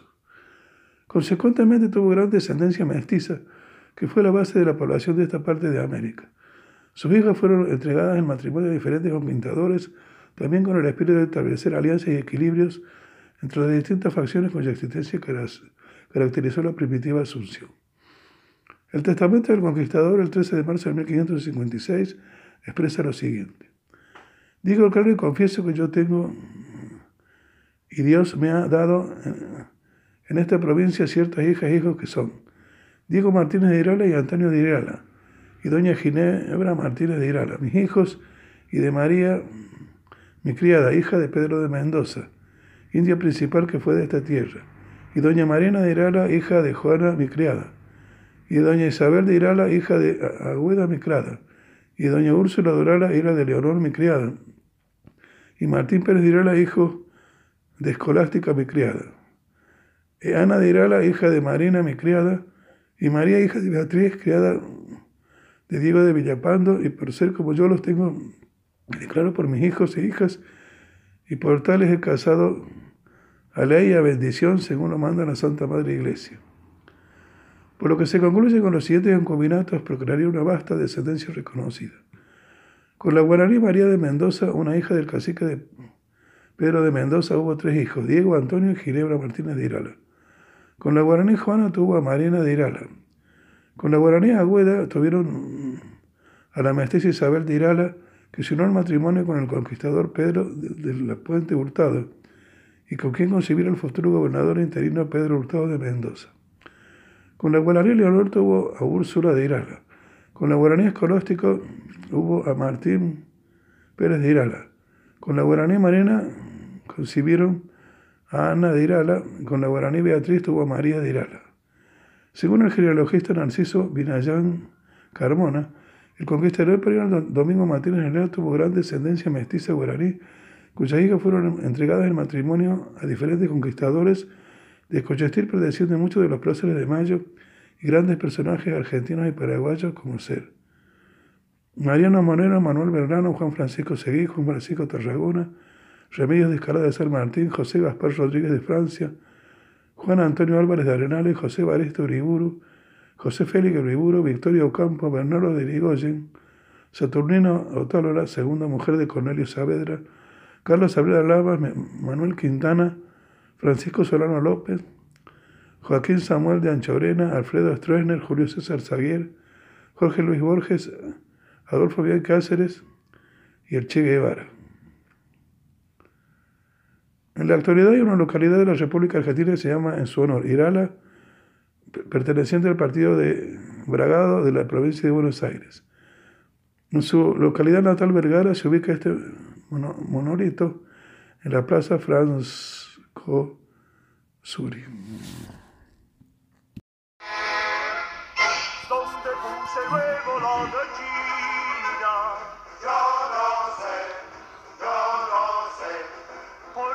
Cacarea la gallina. Yo no sé, yo no sé. Y cacarea aquí, y cacarea allá. Ha puesto un nuevo y no sé dónde está. Un nuevo afortunado que nunca se ha encontrado. Dentro se halla la felicidad. Donde puse luego la gallina.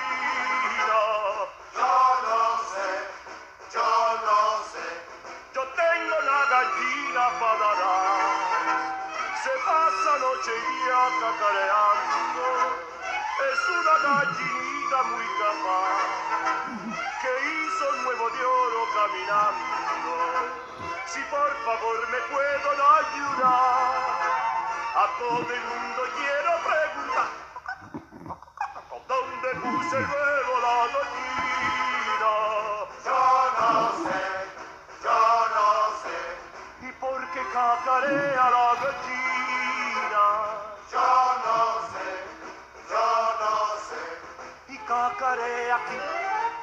cacarea allá. Ha puesto nuevo y no sé dónde está. Un nuevo afortunado que nunca se ha encontrado, o dentro se halla la felicidad. ¿Dónde puse luego la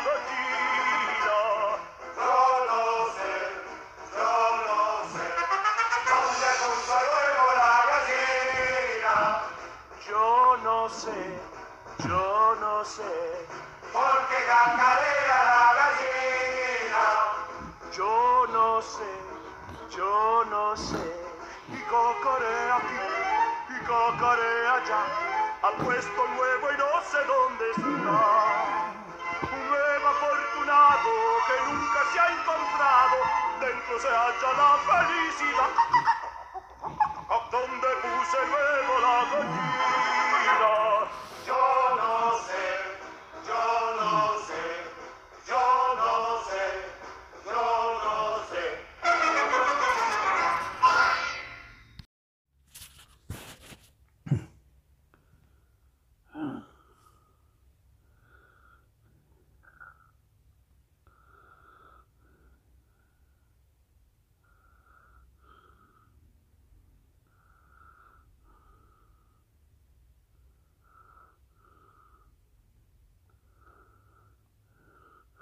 Pedro de Valdivia nació el 17 de abril de 1497 en la región española de Extremadura, en esa época perteneciente a la corona de Castilla. El lugar preciso del nacimiento de Valdivia sigue todavía en discusión. En la comarca de La Serena, varias localidades disputan ser la cuna del conquistador. Las fuentes indican a Salamea de La Serena como el lugar de nacimiento aunque muchas indican también a Costuera, donde está su casa natal y de sus antepasados. Campanario, de es natural originalmente la familia de Valdivia, y Salamea de la Serena, que también son mencionadas como alternativa a su origen. Pedro de Valdivia perteneció a una familia de hidalgos de cierta tradición militar, la Casa de Valdivia. El cronista y soldado de la hueste de Valdivia, Pedro Mareño de la Overa, señala en su crónica del Reino de Chile. El gobernador don Pedro de Valdivia fue hijo legítimo de Pedro de Oncas Arias de Melo, portugués muy hijo dalgo, y de Isabel Gutiérrez de Valdivia, natural de la villa de Campanario en Extremadura, de muy noble linaje. Sin embargo, nunca pudo ser encontrado en los archivos españoles documento alguno, civil, militar o eclesiástico que avale esta afirmación. Por otra parte, el acabado estudio genealógico de la familia de Pedro de Valdivia, publicado en 1935 por el erudito chileno Luis Roa y Ursúa, 1864-1947, ha establecido que muy probablemente el conquistador fue hijo legítimo de Pedro Honjas de Melo y de su esposa Isabel Gutiérrez de Valdivia, ambos de linaje noble. Experiencia militar en Europa y América. En 1520 inició su carrera como soldado de la Guerra de las Comunidades de Castilla y posteriormente militó en el ejército del emperador Carlos V, destacando su participación en las, campañas de Flandes y las guerras italianas en la batalla de Pavía y en el asalto de Roma.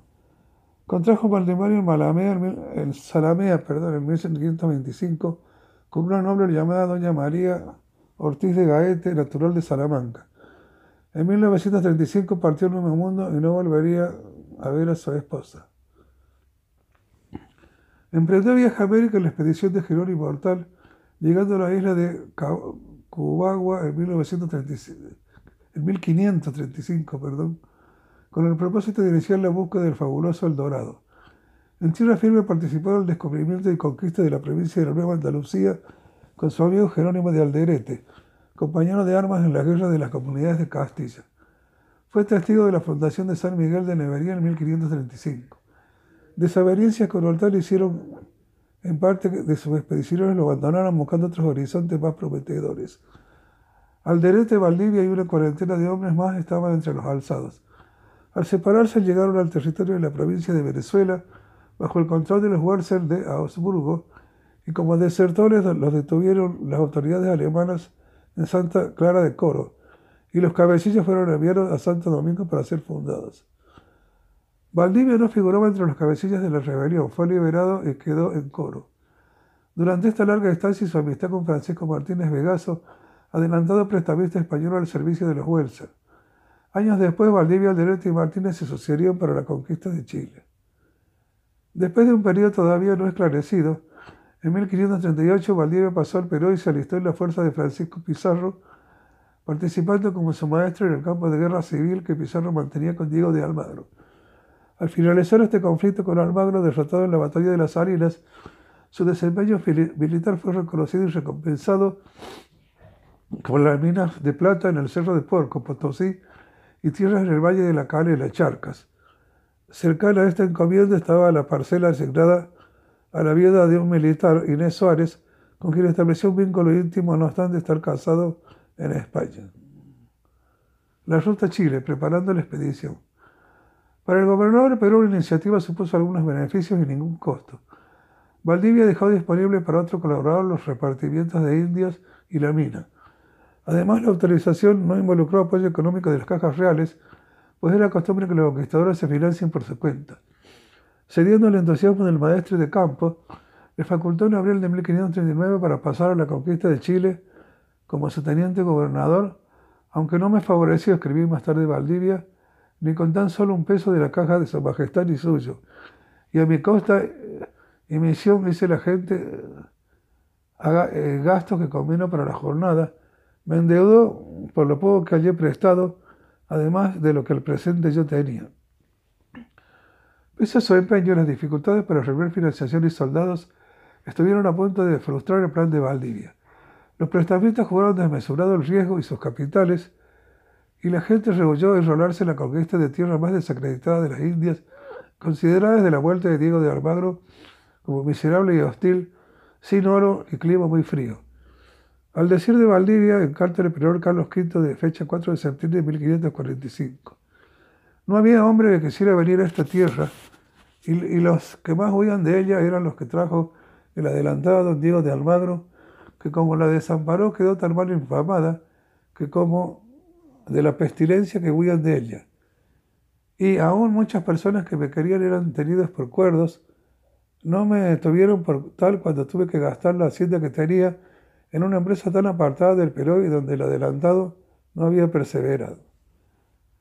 Hasta que se, dieron, hasta que se dirigió un conocido acaudalado comerciante prestamista que obraba como soldado adelantado Francisco Martínez, que acababa de llegar de España con una provisión de armas, caballos, herrajes y otros artículos muy apreciados por las colonias.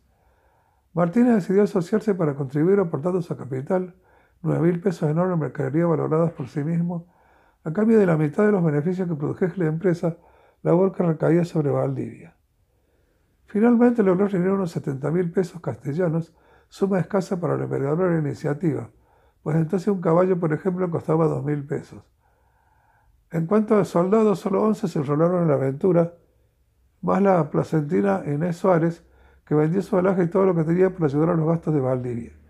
Iba en calidad de criada de este para disimular un poco que en realidad era su amante y amiga. Cuando ya se disponía a emprender la, la marcha, llegó Coco un antiguo secretario de Pizarro, Pedro Sánchez de la Hoz, que había vuelto a, a España luego de hacer fortuna en la conquista temprana del Perú. Regresaba con la cédula real otorgada por el rey, que le facultaba explorar las tierras del sur del estrecho de Magallanes, dándole el título de gobernador de las tierras que allí descubriese. A instancias y manipulaciones de Pizarro, Valdivia y Sánchez de la Hoz celebraron un contrato de compañía en la que el primero aportaba a todos los reunidos al momento y el segundo se comprometió a montar 50 caballos y 200 corazas para equipar dos navíos que al cabo de cuatro meses debían traer a Chile diversas mercaderías para apoyar la expedición. Aquella sociedad mal avenida iba a causar numerosos contratiempos a Valdivia en el futuro. Valdivia no sin razón consideraba a Sánchez de la Voz como un obstáculo a sus futuras ambiciones patrimoniales. ¿Qué movía a Pedro de Valdivia a emprender un proyecto que todos consideraban insensato? Pensaba que las desacreditadas tierras del sur eran apropiadas para establecer una gobernación de carácter agrícola y creía poder descubrir suficientes riquezas mineras, si bien no tan abundantes como en el Perú, pero suficientes para sostener una provincia de la que él fuese señor. Porque por encima de todo, Valdivia se proponía establecer un nuevo reino que le diese fama y poder. Dejar fama y memoria de mí, decía. Aunque uno más de los hidalgos aventureros que por entonces venían a España a hacer la América, los talentos de Valdivia eran superiores. Bien lo sabía y estaba convencido de que conseguiría renombre en el tal mal informado Chile, en el tal mal infamado Chile, perdón. Mientras que más difícil la empresa, más fama para el emprendedor. Astuto, infatigable y con gran sentido de la oportunidad, este líder audaz a medio imprudente tuvo la virtud y acaso la genialidad de levantar la mirada por sobre las riquezas triviales y ver el futuro allá donde más solo veían dificultades. Inicio de la expedición. Desde la Sierra Coscaña bajaron al, este hasta el valle de Arequipa, siguiendo al sur por la zona cercana a la costa. Pasando por Moquego y luego Tacna, acamparon en la quebrada de Tarapacá. Durante este trayecto, nuevos auxiliares sumaron a la pequeña hueste hasta sumar 20 castellanos. De Pedro Sánchez de la Hoz, que debía haberse unido aquí a la expedición aportando las especies comprometidas, no se tenía noticia. El otro socio de la empresa, el capitalista Francisco Martínez, tuvo un grave accidente y debió volverse al Perú. La noticia de la marcha de Valdivia se había difundido en el por el altiplano y varios soldados se le unieron en Tarapacá. Entre ellos, algunos más tarde tenían un rol protagónico en la conquista de Chile. Rodrigo Araya con 16 soldados, también Rodrigo Quiroga, Juan Mohón, Juan Jupré, Jerónimo de Alderete, Juan Fernández de Alderete, el capellán Rodrigo González de Marmolejo, Santiago de Azoco y Francisco de Villagra. La expedición de Pedro de Valdivia a Chile ya sumaba 110 españoles. Partieron entonces para Atacama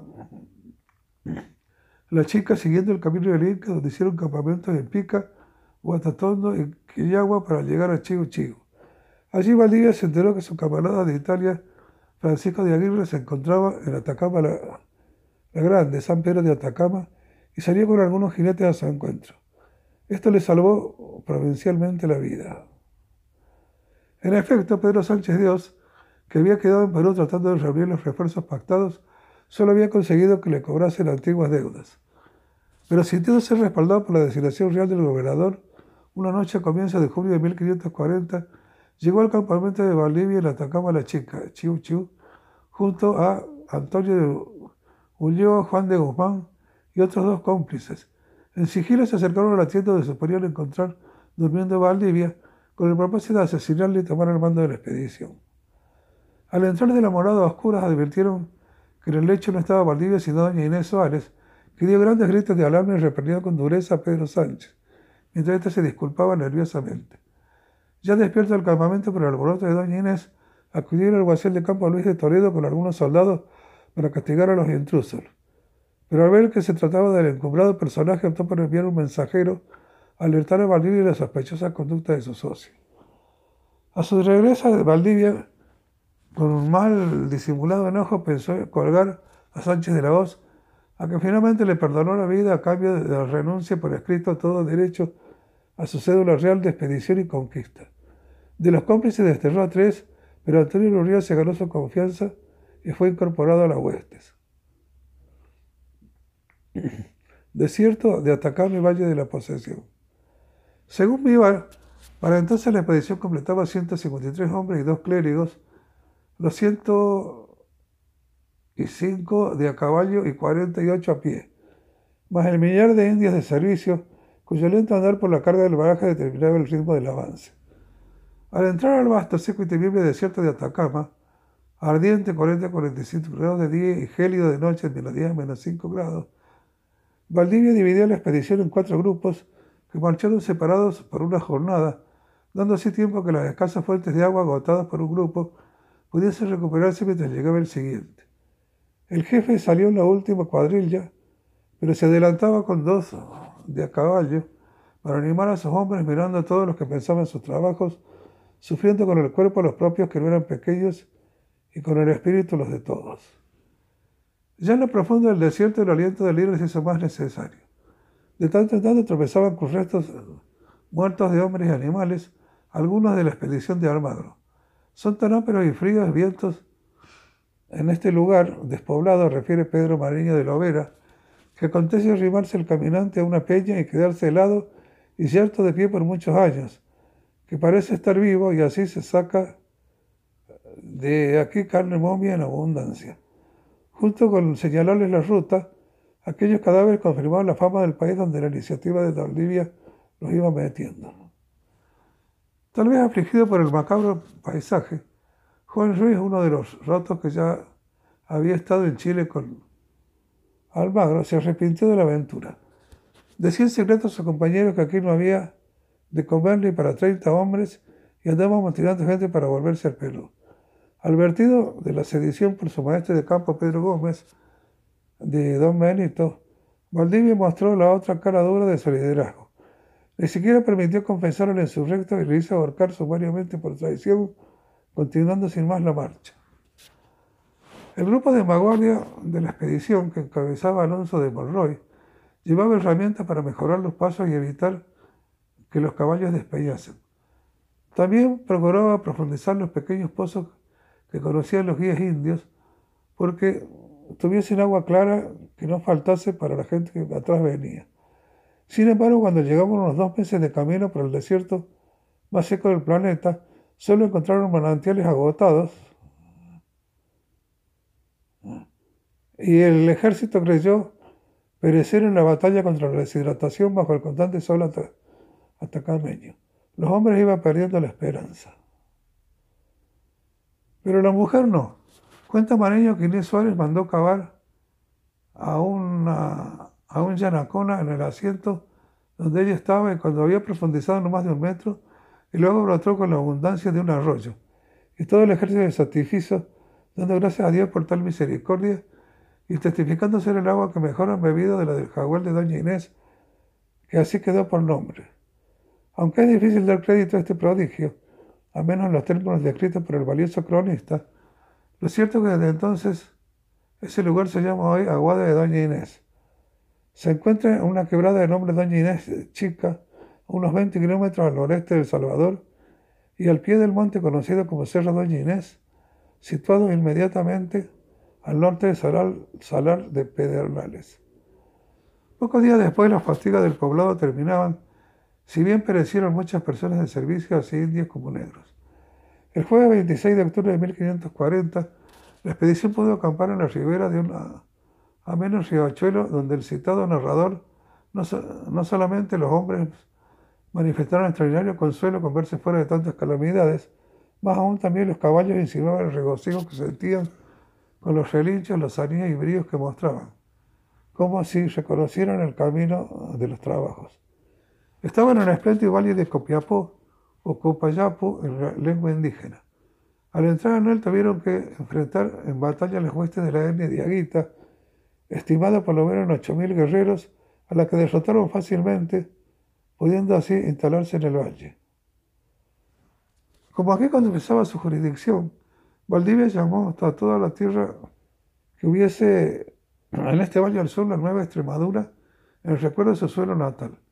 Hizo colocar una cruz de madera en un sitio prominente y a continuación, relata un historiador, formóse la tropa ostentando sus uniformes militares y sus relucientes armas y los sacerdotes entraron en el té de un tras lo cual tronó la artillería y redoblaron los tambores y atabales y prorrumpieron los expedicionarios en aclamaciones de alegría.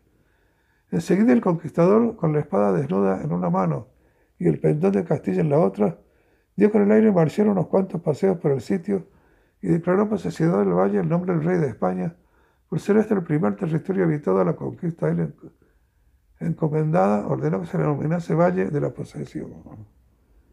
Aún en el medio del júbilo general, un detalle de esta ceremonia no pasó inadvertido para algunos. Valdivia debió ocupar territorio a nombre del gobernador Pizarro, del que era su teniente, mas lo hizo en nombre del rey Carlos V, provocando suspicacias en los conquistadores que les menos afines.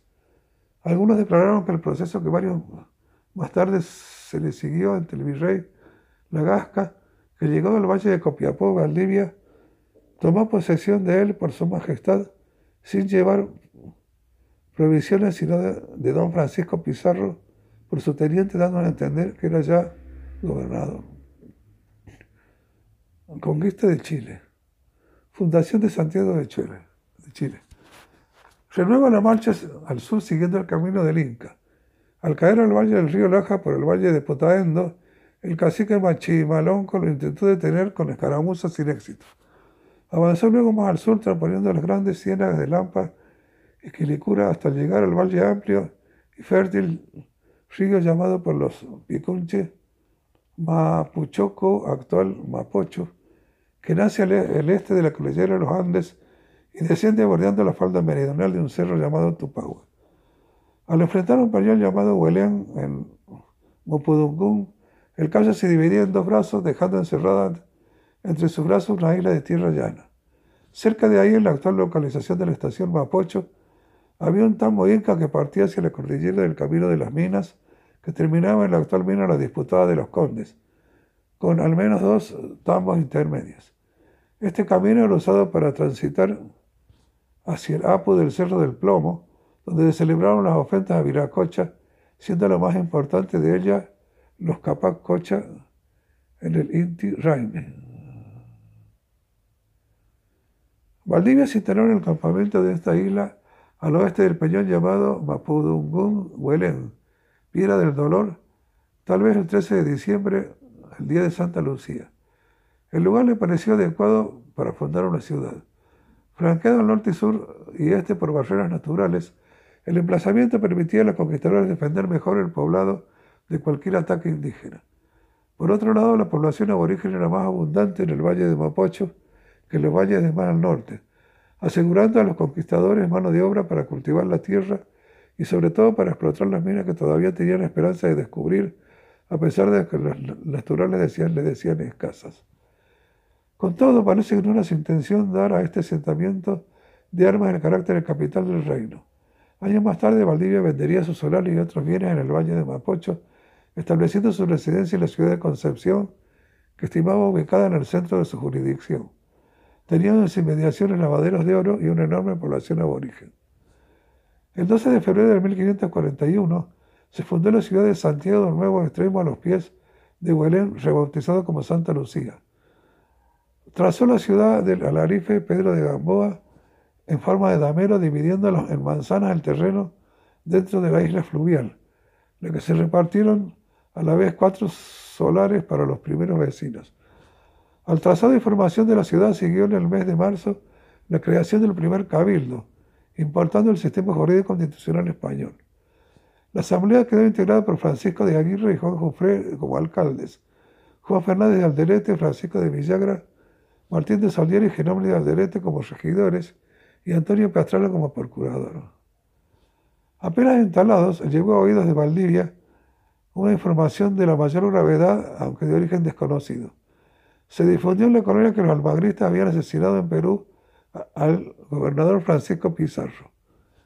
De ser cierta la noticia, los poderes del teniente gobernador de Valdivia y los repartimientos entregados a los vecinos podían quedar automáticamente extinguidos al venir otro conquistador de Perú al regir la tierra y distribuirla en su oeste. Gobernador y capitán general. Considerando la situación política del Perú, el Cabildo resolvió entregar a Valdivia el título de gobernador y capitán general interino en nombre del rey. Astuto Valdivia, hasta entonces teniente gobernador de Pizarro, rechazó públicamente el cargo inicialmente para no quedar como traidor ante este por si este seguía vivo. Pizarro fue asesinado 15 días después. Sin embargo, ante la amenaza de los vecinos de entregar a otro el gobierno, Valdivia, que en realidad deseaba ardientemente ser nombrado gobernador, aceptó el 11 de junio de 1541. Eso sí dejó constancia escrita que sometía la decisión del pueblo contra su voluntad, cediendo solo porque la asamblea le hacía ver que así servía mejor a Dios y al rey. Sobre este particular, se ha especulado que el mismo Valdivia se le arregló para correr el mismo rumor sobre la muerte de Pizarro. Sostiene la sospecha el siguiente circunstancia. No obstante ser efectivo que el gobernador de Perú fue asesinado por los almagristas, de hecho no tuvo lugar sino hasta el 26 de junio de 1541, cuando ya Valdivia había recibido el cargo de gobernador de Chile del Cabildo de Santiago. Además, resulta un tanto, resulta un tanto extraño que el extremeño se haya negado ya no una sino tres veces a aceptar, porque sin tener presunciones a la muerte de Pizarro, la solicitud del Cabildo resultaba del todo razonable. Como ya sido, debe tenerse en cuenta que mientras Pizarro, la empresa de Chile no le había costado más que el papel en que extendió la previsión a Valdivia, este abandonó su cómoda posición en Perú asumió deudas y aceptó sociedades cuyos términos rayaban en la usura para dejar fama y memoria de mí, conquistando lo que sería la tierra más pobre del Nuevo Mundo, donde no había cómo darle comer a más de 50 vecinos. La nueva colonia. Las casas de aldea se edificaron con los pocos materiales disponibles en el entorno, madera con reboque de barro y techo de paja. La plaza era un pedregal enlaza con una gran madera vertical empatada en el centro, símbolo del dominio del rey de Castilla. Una sequía abastecía el agua desde una vertiente de Santa Lucía, atravesando el poblado del este. Al costado norte de la plaza estaba el solar y el rancho de Valdivia, una llamada para las asambleas del cabildo y el recinto de la cárcel, la iglesia y los solares de los curas en el frente poniente.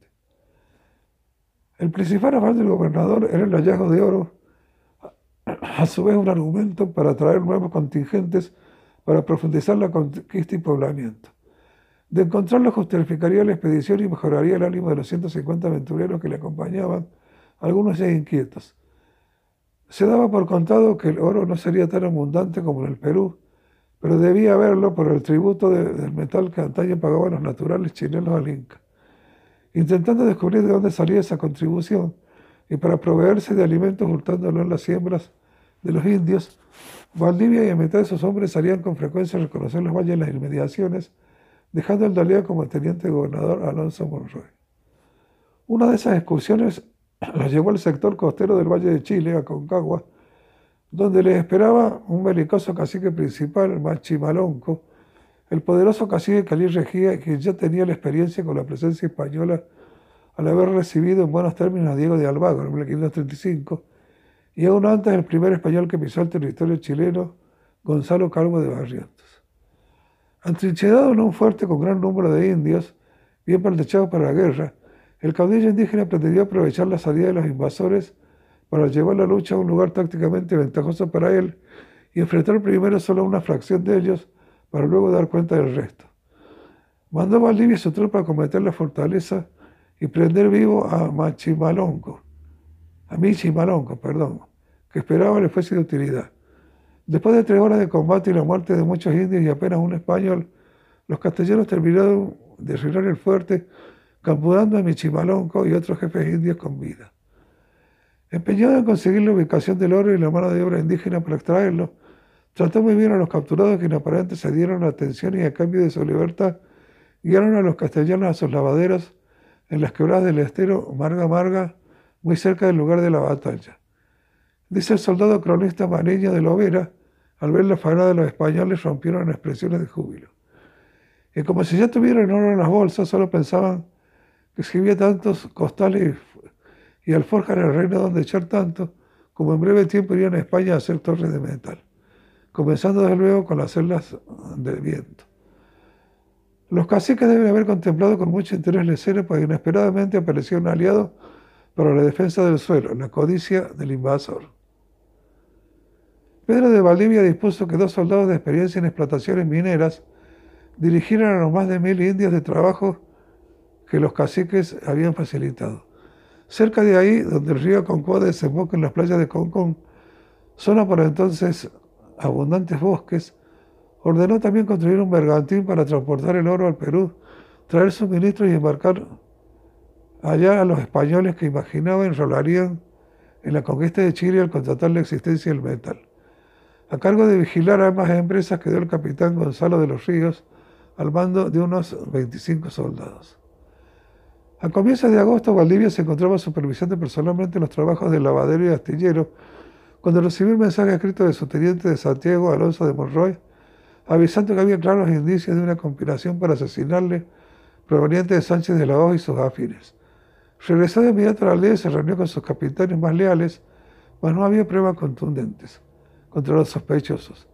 La calidad de estos dos de ellos, integrantes del cabildo, aconsejaba extrema cautela en el proceder. Pero interrumpió esta preocupación en la noticia de un nuevo y grave acontecimiento, una catástrofe que vendría a desmoronar ya bien encaminado proyecto de Valdivia. Llegó a Santiago una noche tras enajenado galope el capitán Gonzalo de los Ríos junto al negro Juan Valiente. Eran los únicos sobrevivientes del desastre. Liderados por los caciques Trajalongo y Chimaimanga, los indios de los laveros y el astillero se habían sublevado, sin duda porque de no actuar en ese momento, la venida de más españoles en buque hacía más difícil expulsarlos de la tierra. Atrajeron a los codiciosos soldados con una olla repleta de oro, dándolos muerte en una emboscada y arrasando luego las dos faenas. Salió por el gobernador con algunos jinetes a verificar el estado de las obras y si era posible retomar los trabajos. Pero llegando al asiento de las minas donde se había hecho la matanza, no tuvo oportunidad de hacer otra cosa que de llorar el daño que veía en sus ojos. Peor, las informaciones que pudo recorrer daban cuenta que los naturales estaban preparando la situación general y definitiva. El astillero había sido totalmente destruido, además. Cuando el Valdivia entraba de vuelta en Santiago con su semblante mostraba pesadumbre. Al verlo, uno de los que conspiraba en su contra, un tal Chinchilla, no pudo evitar que su regocijo desbordara y se puso a correr por la plaza dando brincos de alegría con un pretal de cascabeles. Supuesto el gobernador, cuyo no debe haber estado ya para delicadezas, y ordenó eh, eh, apresarlo inmediatamente para ser ahorcado. El mismo Valdivia contaba a su rey más tarde. Hice allí mi pesquisa, probablemente torturó a Chinchilla y allí culpables a muchos, pero por la necesidad de que estaba de soldados, ahorqué cinco que fueron los cabezas y disimulé con los demás y con esto aseguré a la gente. Agrega que los conjurados de Chile estaban de acuerdo con los almagristas de Perú, los que debían matar a Pizarro. Por su parte, Mariño de Lovera confirma que los cinco que confesaron al momento de su muerte de ser verdad que se amotinaban. Parece que el propósito de los golpistas era regresar al Perú, acaso en el barco y con el oro. Pertenecían al bando de los almagristas, que ahora regía allá, de modo que sus perspectivas eran mucho mejores en ese país que el mar de tierra.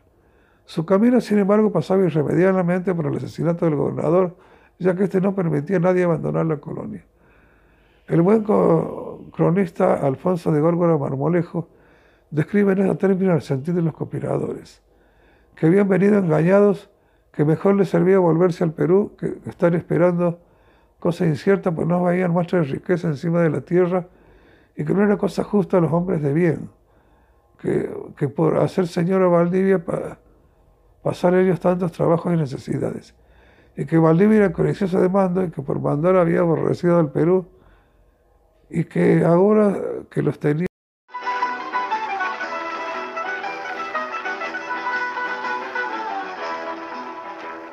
Marita, una calabrisella, già trovato una buona fortuna, calabrisella più bella da luna, calabrisella maritami tu.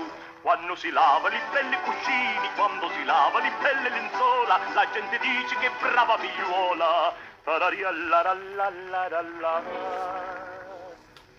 Dai, Marita, una calabrisella, già trovata una buona fortuna, calabrisella più bella da luna, calabrisella maritami tu. La la la la la la la la la la la la la la la la la la la. La la la la la la la la la la la la la la la la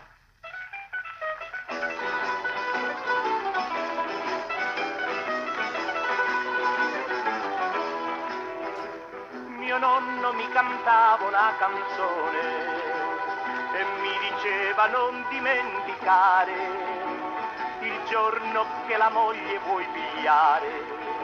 Ricorda queste mie parole qua che chi si marita una calabrisella già trovata una buona fortuna. Calabrisella è più bella da luna, calabrisella maritami tu. Quando si lava i belli cuscini, quando si lava i belle lenzuola, la gente dice che brava figliuola.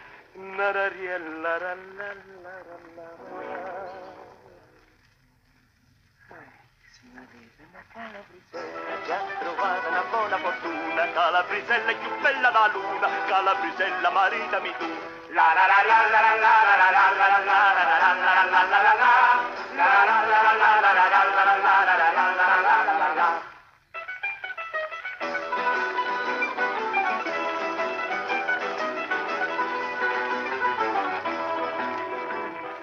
Bravi picciotti di tutto il mondo, pigliate visto mio bel consiglio, ed ogni mamma lo dica a suo figlio, che quel che dica è tutta verità, che chi si marita da calabrisella già trovata una buona fortuna, calabrisella è più bella da luna, calabrisella maritami tu. Quando si lavano i belli cuscini, quando si lavano i belle lenzuola, la gente dice che brava figliuola. La la la la la la la la la. Ai mamma. L'ha già trovata una buona fortuna, calabrisella è più bella da luna, calabrisella maritami tu. La la la la la la la la la la la la la la la la la la la. Oh, la la la la la la la la la la la la la la la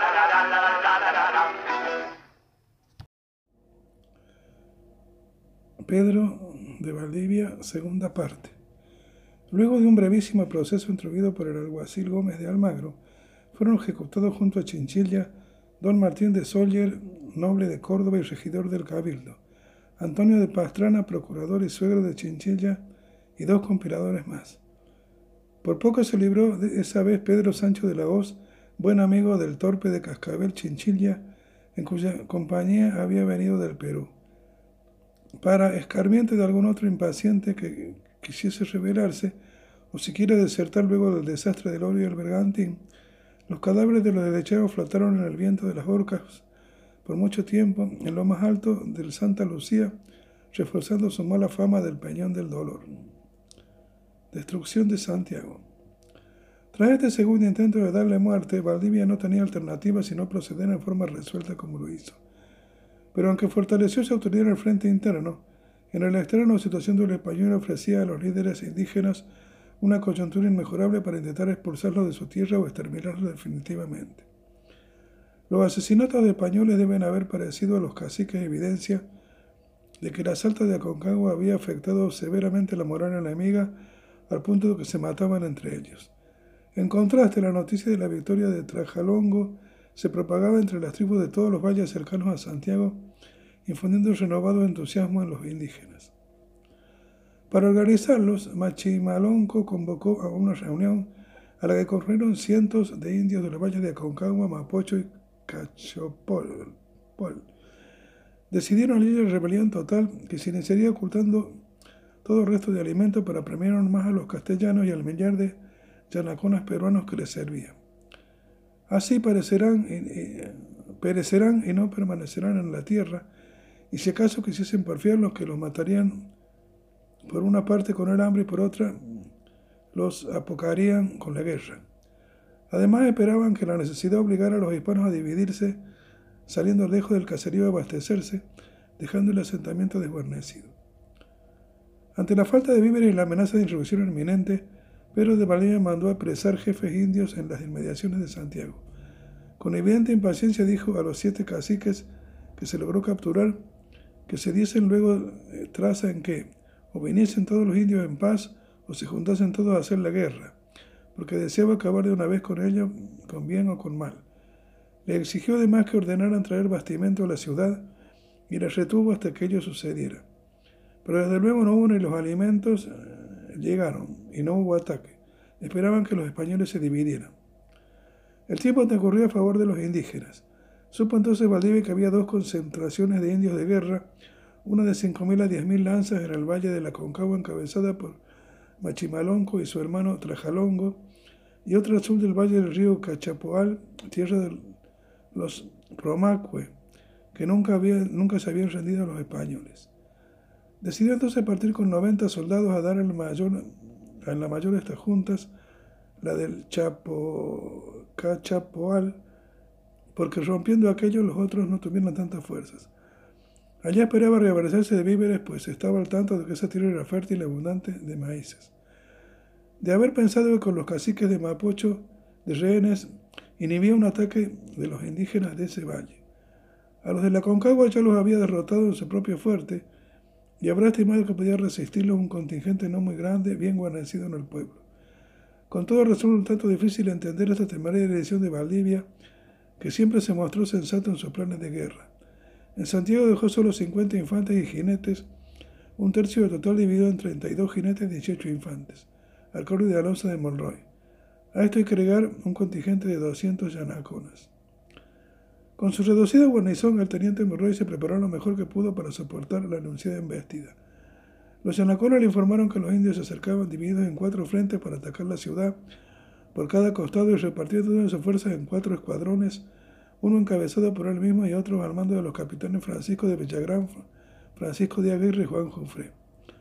Ordenó a sus hombres que durmieran con ropa de combate y con sus armas a la vista.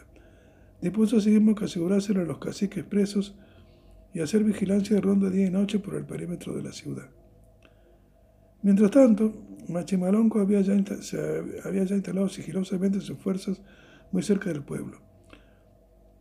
Sus fuerzas sumaban hasta 20.000 lanzas de seguir los datos de Pedro Mariño de Lobeira, aunque el jesuita Diego de Rosales, quien escribió un siglo después de los hechos, lo reduce a 6.000.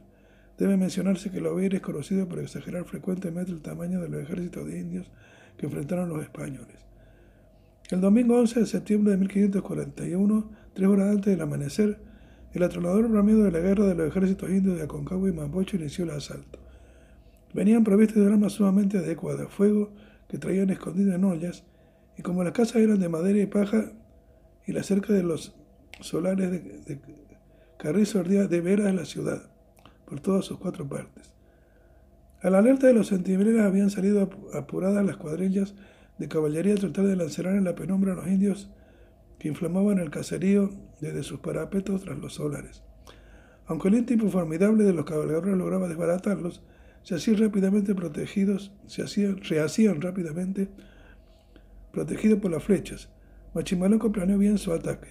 Los arcabuceros, una de las ventajas tácticas de los españoles, poco podían hacer en la oscuridad y al llegar el alba el fuego dominaba toda la villa. Las luz del día de la malla mostraron al líder indio que la ciudad ya estaba suficientemente vulnerable y mandó a sus escuadrones de asalto a tomarla. Desde los pedregales de la orilla sur de Mapocho, uno de estos pelotones avanzaba resueltamente hacia el recinto de donde se escuchaban por sobre la bulla de la batalla, los gritos de Calicanta y los caciques presos. Monroy mandó una veintena de soldados a cerrarles el paso. Dice el cronista Jerónimo de Ibar que los rehenes estaban en un cuarto dentro del solar de Valdivia al costado norte de la plaza, puestos en cepo, y que el escuadrón recatista quería entrar por su patio posterior, probablemente cerca de la actual esquina de las calles Puente y Santo Domingo. Los defensores lograban contenerlos, pero cada vez llegaban más indios de refresco que se henchía llenaba el patio, que era grande. Inés Suárez, la amante y sirvienta de Valdivia, se encontraba en otra pieza de la misma casa observando con creciente angustia el avance indígena mientras curaba heridos. Se dio cuenta que si se producía el rescate, la moral engrandecida de los naturales haría más probable su victoria. Perturbado tomó una espada y se dirigió a la habitación de los presos, exigiendo a los guardias Francisco de Rubio y Hernando de la Torre que matasen luego a los caciques antes que fuesen socorridos por los suyos, y diciéndole a Hernando de la Torre, más cortado de terror con brío para cortar cabezas, Señora, ¿de qué manera tengo yo que matar? De esta manera, y ella misma lo descapitó. Salió enseguida la mujer al patio donde tenía el lugar del combate, blandiendo la espada ensangrentada en una mano y mostrando la cabeza de un indio a otro, y gritó en forma enfurecida: Afuera, canes, que ya habéis muerto a vuestros señores caciques. Y oído por ellos, viendo su trabajo que era en vano, volvieron las espaldas y echaron a huir los que combatían la casa. Cuentan todas las informaciones posteriores que los españoles, que luego de la matanza de los caciques el curso de la batalla giró a su favor. Por ejemplo, Valdivia daba las siguientes razones para entregar a Inés una encomienda en un documento de 1544. Por cuanto hiciste que matasen los caciques poniendo vos las manos en ellos, que fue causa de que la mayor parte de los indios se fuesen y dejasen de pelear viendo muertos a sus señores, que es cierto que si no murieran y se soltaran, no quedara español vivo en toda la ciudad. Y después de muertos los caciques saliste a animar a los cristianos que andaban peleando cuando los heridos y animando a los sanos, curando a los heridos y animando a los sanos. Cuesta creer, sin embargo, que un bravo ejército de ocho mil indios que iba ganando una pelea tan crucial para su, destino haya mermado en ánimo hasta terminar derrotado por aquella circunstancia. Decisivo no parece que el brutal acto de Suárez y el liderazgo que luego asumió mejoró la moral española y al tiempo que el ímpetu de los indios fue decayendo. Y al final de la tarde se sellaba la victoria de los primeros santiaguinos una violenta carga de caballería liderada por Francisco de Aguirre, cuya lanza terminó con tanta madera como sangre y con su mano tan cerrada en ella que cuando quiso abrirla no pudo ni otro alguno de los que procuraban abrírsela. Y así fue el último remedio a cerrar el asta por ambas partes, quedando metida la mano en la puñadura sin poder despegarse hasta que Corrupciones se abrió al cabo de 24 horas. Pero con la victoria llegó también la más completa ruina. Valdivia describe el grado calamitoso en que quedó la colonia. Mataron 23 caballos, cuatro cristianos y quemaron toda la ciudad y comida, la ropa y cuanta hacienda teníamos, que no quedamos sino con los andrajos que teníamos para la guerra y con las armas a cuesta que traíamos. Para alimentar a un millar de personas entre españoles y llanaconas, solo se salvaron dos porquezuelas y un cochinillo y una polla y un pollo, y hasta dos almuerzas de trigo, es decir, lo que caben las dos manos juntas y ahuecadas. Marino de Lovera añade, y vino su calamidad a tal estrecho que el que se hallaba legumbres silvestres, langostas, ratones semejantes a bandija, parecía que tenía un banquete. El gobernador, diestro con la pluma como una espada, resumía estas miserias en la siguiente frase dirigida al rey. Los trabajos de la guerra, invictísimo César, pueden los, hombres soportar, porque el honor es soldado, es al soldado morir peleando. Pero los del hambre concurriendo con ellos para los sufrir más que los hombres han de ser. Por mucho menos se habían devuelto las huestes del adelantado Almagro. Se habían, los de Valdivia, en cambio, resueltos a permanecer en la indómita tierra de Chile, enfrentaron la pobreza con notable tenacidad. Inés Suárez, quien había salvado el tesoro de los tres chanchos y dos pollos, se encargó de su reproducción. Buena costurera también surcía los harapos de los soldados y les confeccionaba prendas con cueros de perro y otros animales. El puñado de trigo se reservó para sembrarlo y una vez cosechado, aún lo sembraron dos veces más sin consumir nada. Entre tanto se alimentaron de raíces de la casa de alimañas y de pájaros. De día araban y sembraban armados. De noche, una mitad hacía guardia en la ciudad y en las siembras. Reedificaron las casas ahora con adobe y construyeron un murallón defensivo del mismo material de unos 3 metros de alto alrededor de la plaza. Dicen unos historiadores y otros que con centro en ella acabaron un perímetro de nueve manzanas. Allí almacenaban las provisiones que lograban recolectar y se refugiaban en habiendo grita de los indios, mientras los de a caballo salieron a recorrer el campo y pelear con los indios y defender nuestras cementeras. Enviaron a Alonso de Monroy con otros cinco soldados a pedir socorro al Perú y para que allá viese la espléndida prosperidad de este país y se animaran a venir. El astuto Valdivio dio una idea singular táctica de mercadeo. Hizo fundir todo el oro que pudo remover y fabricó para los viajeros vasos, empuñaduras y guarniciones para las espadas y estribos. Salieron de Santiago en enero de 1542, pero los indios diaguitas del Valle Copapión mataron a cuatro y los sobrevivientes, Monroy y Pedro de Miranda, no lograron escapar del cautiverio sino hasta tres meses después. Recién en septiembre de 1543, a dos años del incendio de Santiago, llegaba a la vía del paraíso un barco con el helado socorro. Valdivia estaba fuera de Santiago cuando un yanacón avisó que había visto pasar dos cristianos viniendo de la costa a la ciudad. Partió el galope de vuelta y al ver al piloto de la nave y su acompañante, el recio conquistador quedó mudo morándolos y al rato rompió en llanto. Arrasados los ojos de agua, cuenta el testigo Vivar, y añade que en silencio se fue a su aposento. En cada las rodillas en la tierra y alzando las manos al cielo, sacó el habla y dio muchas gracias a nuestro Señor, que en tan grande necesidad había sido servido de acordarse de él y de sus españoles. Poco después, en diciembre, entraba al valle de Mapocho el incansable Monroy a la cabeza de una columna de 70 jinetes. Católicos devotísimos, el hueste conquistador se encomendaba ante todos estos trances a una pequeña figura de la Virgen de madera policromada que Valdivia había traído de España, y le acompañaba a toda parte sujeta a una argolla de su montura. Si su teniente lograba volver con socorro, el gobernador le había prometido levantar una ermita para honrarla. Con el tiempo la ermita le llegó a ser la iglesia de San Francisco de la Alameda, el edificio más antiguo de Santiago. Y ahí está todavía la diminuta imagen de Nuestra Señora del Socorro presidiendo el altar mayor. Ya hace mucho olvidada por los santiaguinos, es el único vestigio de la edad embrionaria del Chile que perdura. Ya repuesta la colonia, Bolivia siguió con su plan de conquista. Fomentó el retorno de los naturales a sus cementeras y se ganó como aliado al entonces enemigo Machimalonco y sus acólitos quienes no utilizaron más a los santiaguinos, estableciéndose incluso una suerte de comercio entre las comunidades indígenas y españolas. Expansión de la colonia. El refuerzo traído por Monroy aumentaba el contingente español a 200 soldados y las mercaderías del barco santiagueño ponían temporalmente el término a la estrechez en Santiago. Valdivia hubiese querido partir de inmediato a conquistar los territorios del sur pues tenía fundados temores de que otros conquistadores con provisiones reales viniesen por el estrecho de Magallanes. Ya en 1540, cuando su expedición se acercaba al valle de Mapocho, los indios contaban haber divisado una nave en las costas de Chile. Era la de Alonso de Camargo, sobreviviente de una fracasada expedición que con autorización real había entrado por el estrecho de Magallanes desde España.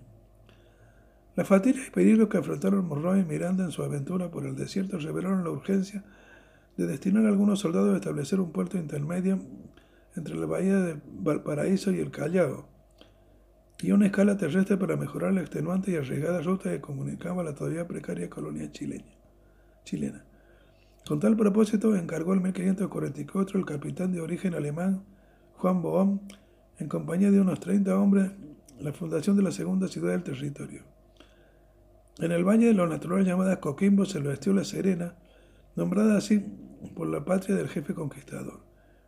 El lugar fue escogido por su fertilidad y su cercanía con las minas de oro de Andacollo, a solo seis leguas del interior, que en aquel tiempo ya habían explotado los indios comarcanos para tributar al Inca. En el invierno de ese año llegó a Valparaíso otro barco, el San Pedro, enviado por Vaca de Castro, gobernador de Puró a la sazón, y piloteado por Juan Bautista Pastene, Genovés, hombre muy práctico a la altura, hábil para medir la latitud y cosas tocantes de la navegación.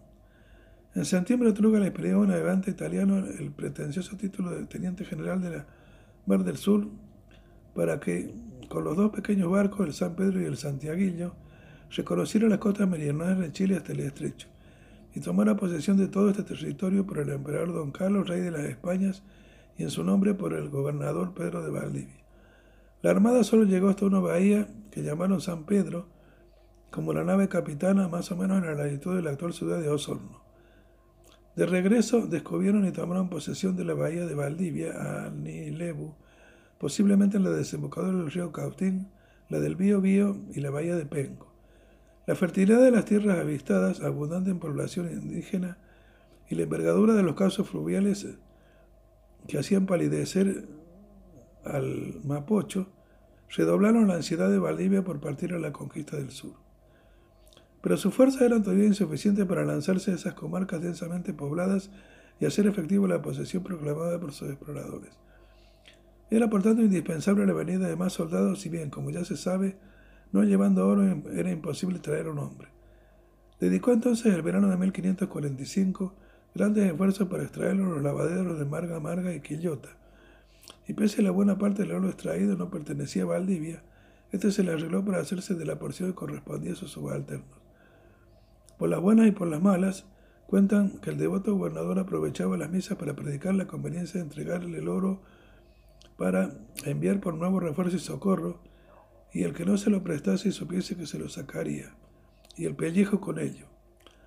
Obtuvo finalmente alrededor de 25 mil pesos que entregó a Monroy, junto a unos poderes que le facultaban para contraer deudas a nombre de Valdivia, para que viajase nuevamente al Perú, ahora en compañía de Pastero en el San Pedro. Uno por tierra y el otro por mar traerían hombres, caballos y mercaderías. Mas todavía otra preocupación rondaba la mente de Valdivia. Aún se le daba el título de teniente de gobernador de la provincia de Chile. Así llamaba el gobernador Vaca de Castro en un documento que Monroy había traído a su regreso del Perú y también en las autorizaciones que trajo Pastene. Aunque Valdivia ocultó estos documentos y siguió llamándose gobernador, ya se le hacía indispensable tener una confirmación de su cargo por el rey y para ello decidió enviar con Monroy y Pastene a un tercer emisario que pasando por Perú debía continuar a España. El notable desacierto, como se verá después, escogió para este cometido a Antonio de Ulloa, quien se había ganado la confianza del gobernador pese a ser uno de los cómplices de Pedro Sancho de la Hoz en aquel intento de asesinato en Atacama. Este delegado llevó cartas de Valdivia que estaban pormenorizadas la relación del rey de sus esfuerzos en esta conquista y las características del territorio. En una de ellas dibuja entusiasmado al esperador Carlos V un complaciente cuadro de Chile. Y para que haga saber a, los mercaderes y gente que quisieran venir a vecindar que vengan, porque esta tierra es tal que para vivir, volver en ella y perpetuarse, no es la hay mejor en el mundo. Dígalo porque es muy llana, sanísima, de mucho contento. Tiene cuatro meses de invierno nomás, que en ellos, si no es cuando, hace cuarto la luna, que llueve todo un día o dos, todos los demás hacen tan lindos soles que no hay para, para qué llegarse al fuego. En verano están templados y corren deliciosos aires que todo el día se puede el hombre andar al sol que no le es inoportuno. Es la más abundante de pastos y cementeras y para darse todo género de ganado y plantas que se puede pintar. Mucha gente muy linda de madera para hacer casa infinidad de otra leña para el servicio de ellas y las minas riquísimas de oro y toda la tierra está llena de ello. Y por donde quiera que quisiesen sacarlo allí harán que sembrar con que edificar y agua, leña y hierba para sus ganados. La que parece la crió Dios aposta para poderlo tener todo en la mano. Pedro de Valdivia, La Serena, 4 de septiembre de 1545. A propósito de esta descripción generosa, se solía decir con sarcasmo en Santiago que la calefacción de esta ciudad en los antiguos inviernos consistía en leer la carta de don Pedro de Valdivia, donde dice que Chile nunca hace frío. Aquella carta panfletera tenía por finalidad que el monarca lo nombrara gobernador del magnífico reino que como fiel vasallo estaba conquistando. Intentaron los peninsulares venir a la conquista y poblamiento de las inmensas extensiones entre Santiago y el estrecho que Valdivia necesitaba ocupar. ¿O acaso también a cinco años de haber llegado, el jefe español tenía a Chile ya tan metido en las venas que como un hijo era incapaz de verle un defecto? Guerra de Arauco. Entre tanto, sus soldados en Santiago insistían en partir al sur. La población indígena de la zona central de Chile disminuyó considerablemente por sus bajas de guerra y dado que muchos huyeron para no servir. Con insuficientes indios para repartir una encomienda entre los 170 conquistadores esperando en la Villa Capital, la conquista de Chile se detuvo. La conquista de América se basaba en la encomienda, que consistía en un artificio jurídico simple pero extraordinariamente eficaz. El Papa, con su autoridad, había dispuesto que tanto el territorio de las Indias como sus habitantes naturales eran propiedad del rey de España.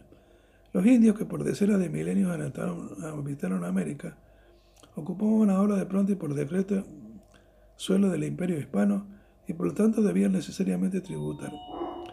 Por otro lado, las expediciones de conquista obtenían poco o ningún financiamiento de la corona, de modo que para compensarlo el buen monarca, a través de sus representantes en las Indias, cedía o encomendaba un determinado número de indios y su correspondiente tributo a los oficiales y soldados que habían mostrado cierto mérito en la conquista.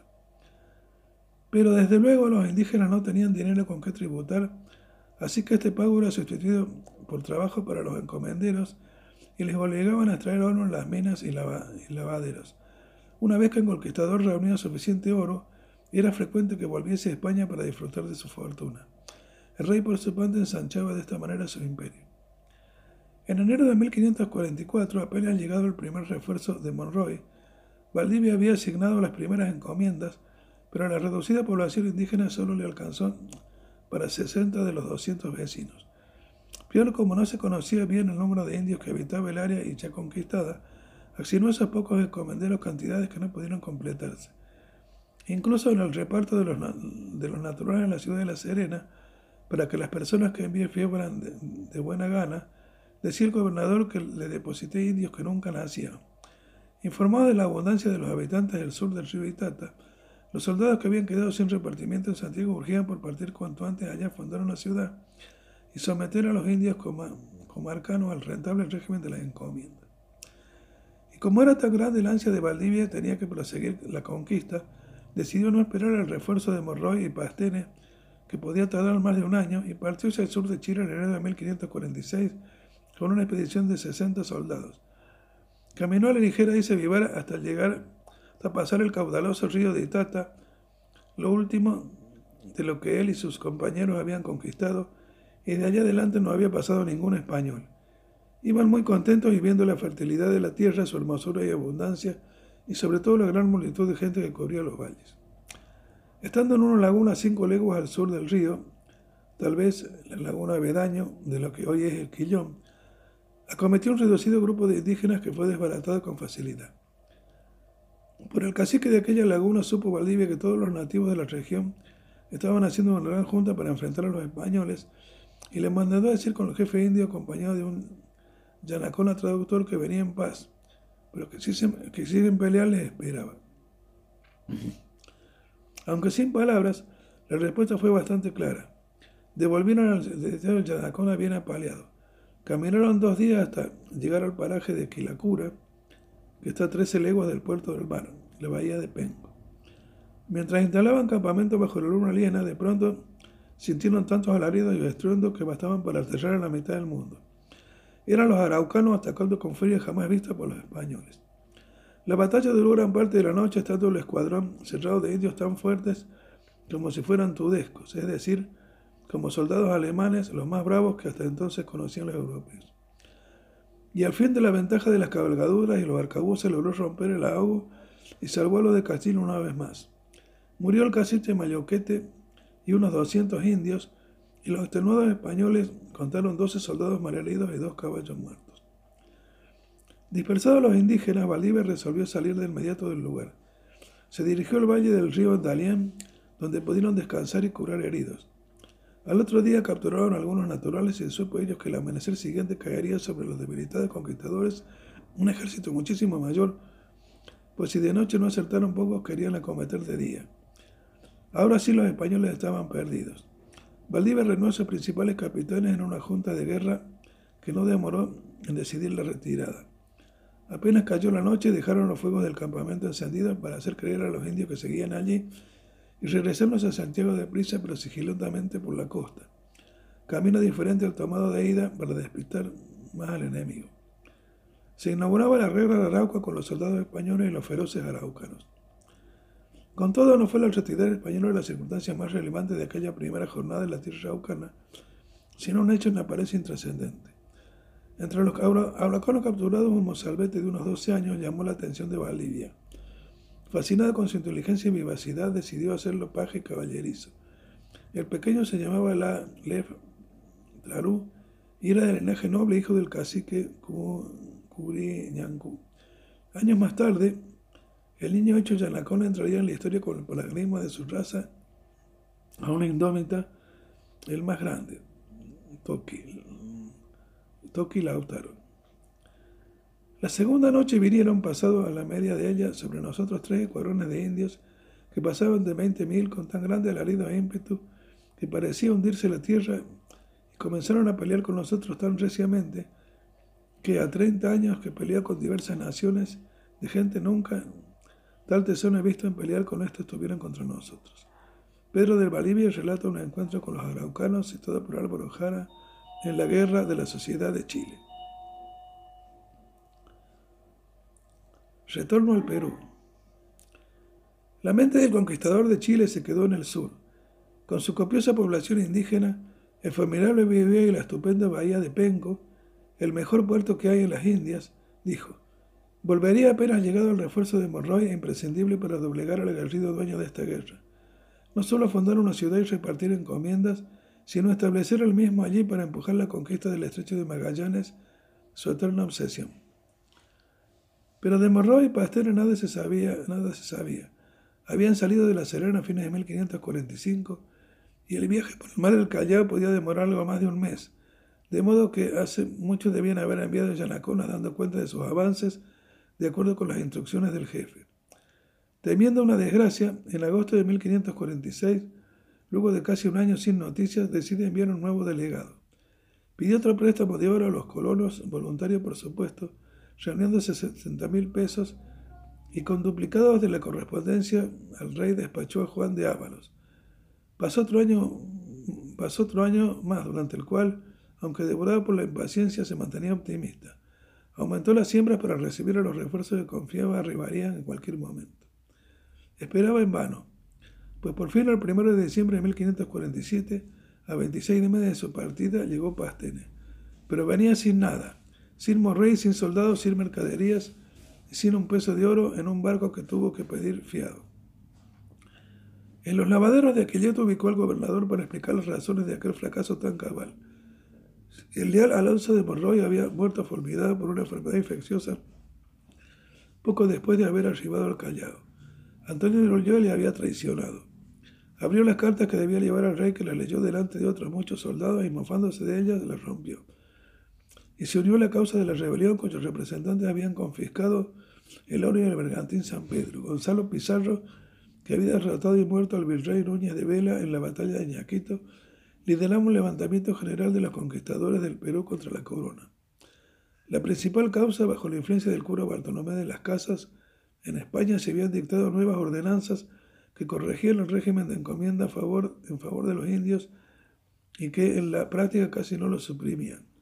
Consternados por lo que consideraban un despojo inaceptable, los encomenderos de ese país aclamaron como caudillo Pizarro y se declararon en rebeldía.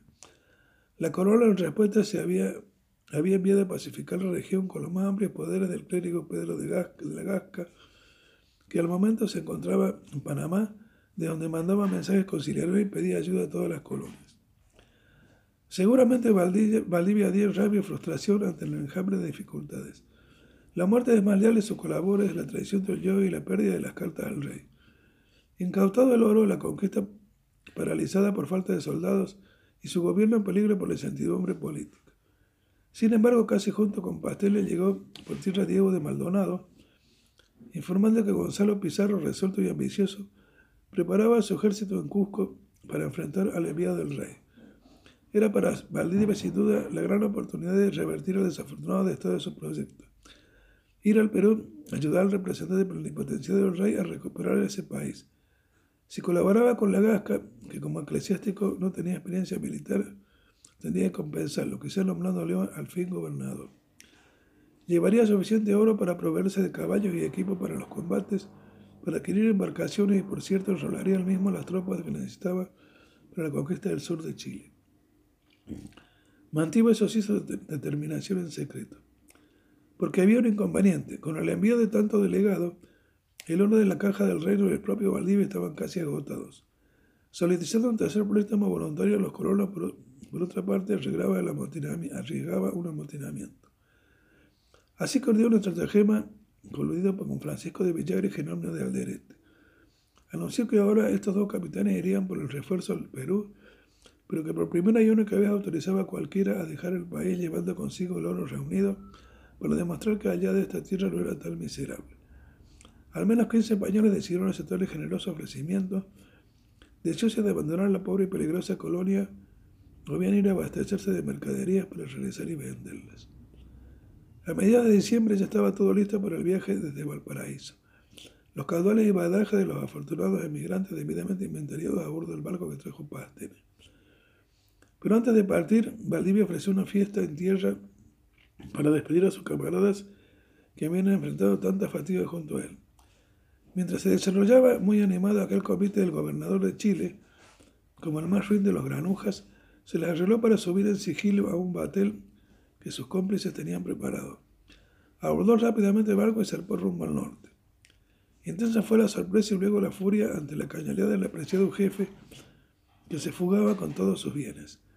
Los peores insultos de la época iban y venían desde la playa mientras el navío se alejaba en el horizonte. Pedro de Urdemalas, que así le apoderaron las víctimas de la trampa, creía que su excusa era admisible, al menos para las instancias oficiales, pues a él mismo le habían tomado el, oro, pero para una causa contra el monarca. Declaró el barco ante el escribano Juan de Cárdenas que se había entrado en el navío porque convenía al servicio de su majestad y que si había entonces no, si hasta entonces no lo habría hecho saber, era por no ser estorbado. Voy con determinación, dijo, a buscar un caballero que dicen que está en Panamá, que viene de parte de su majestad para seguir en su real nombre.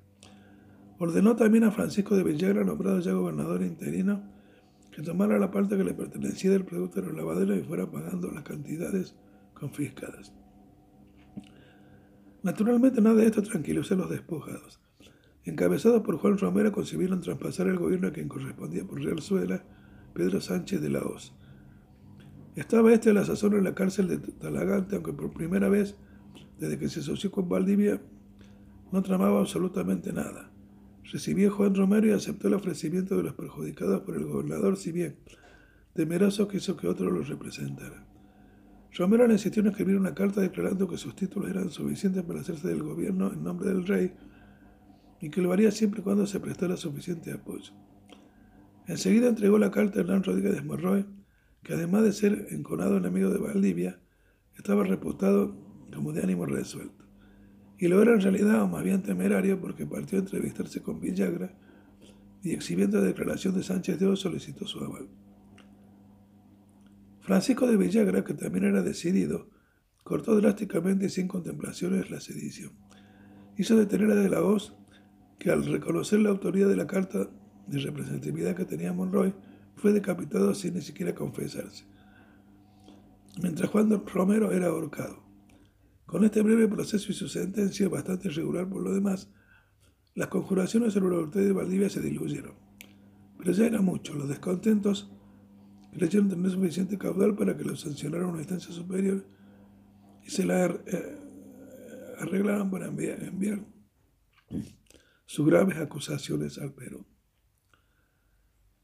Bueno, continuaremos con una tercera parte.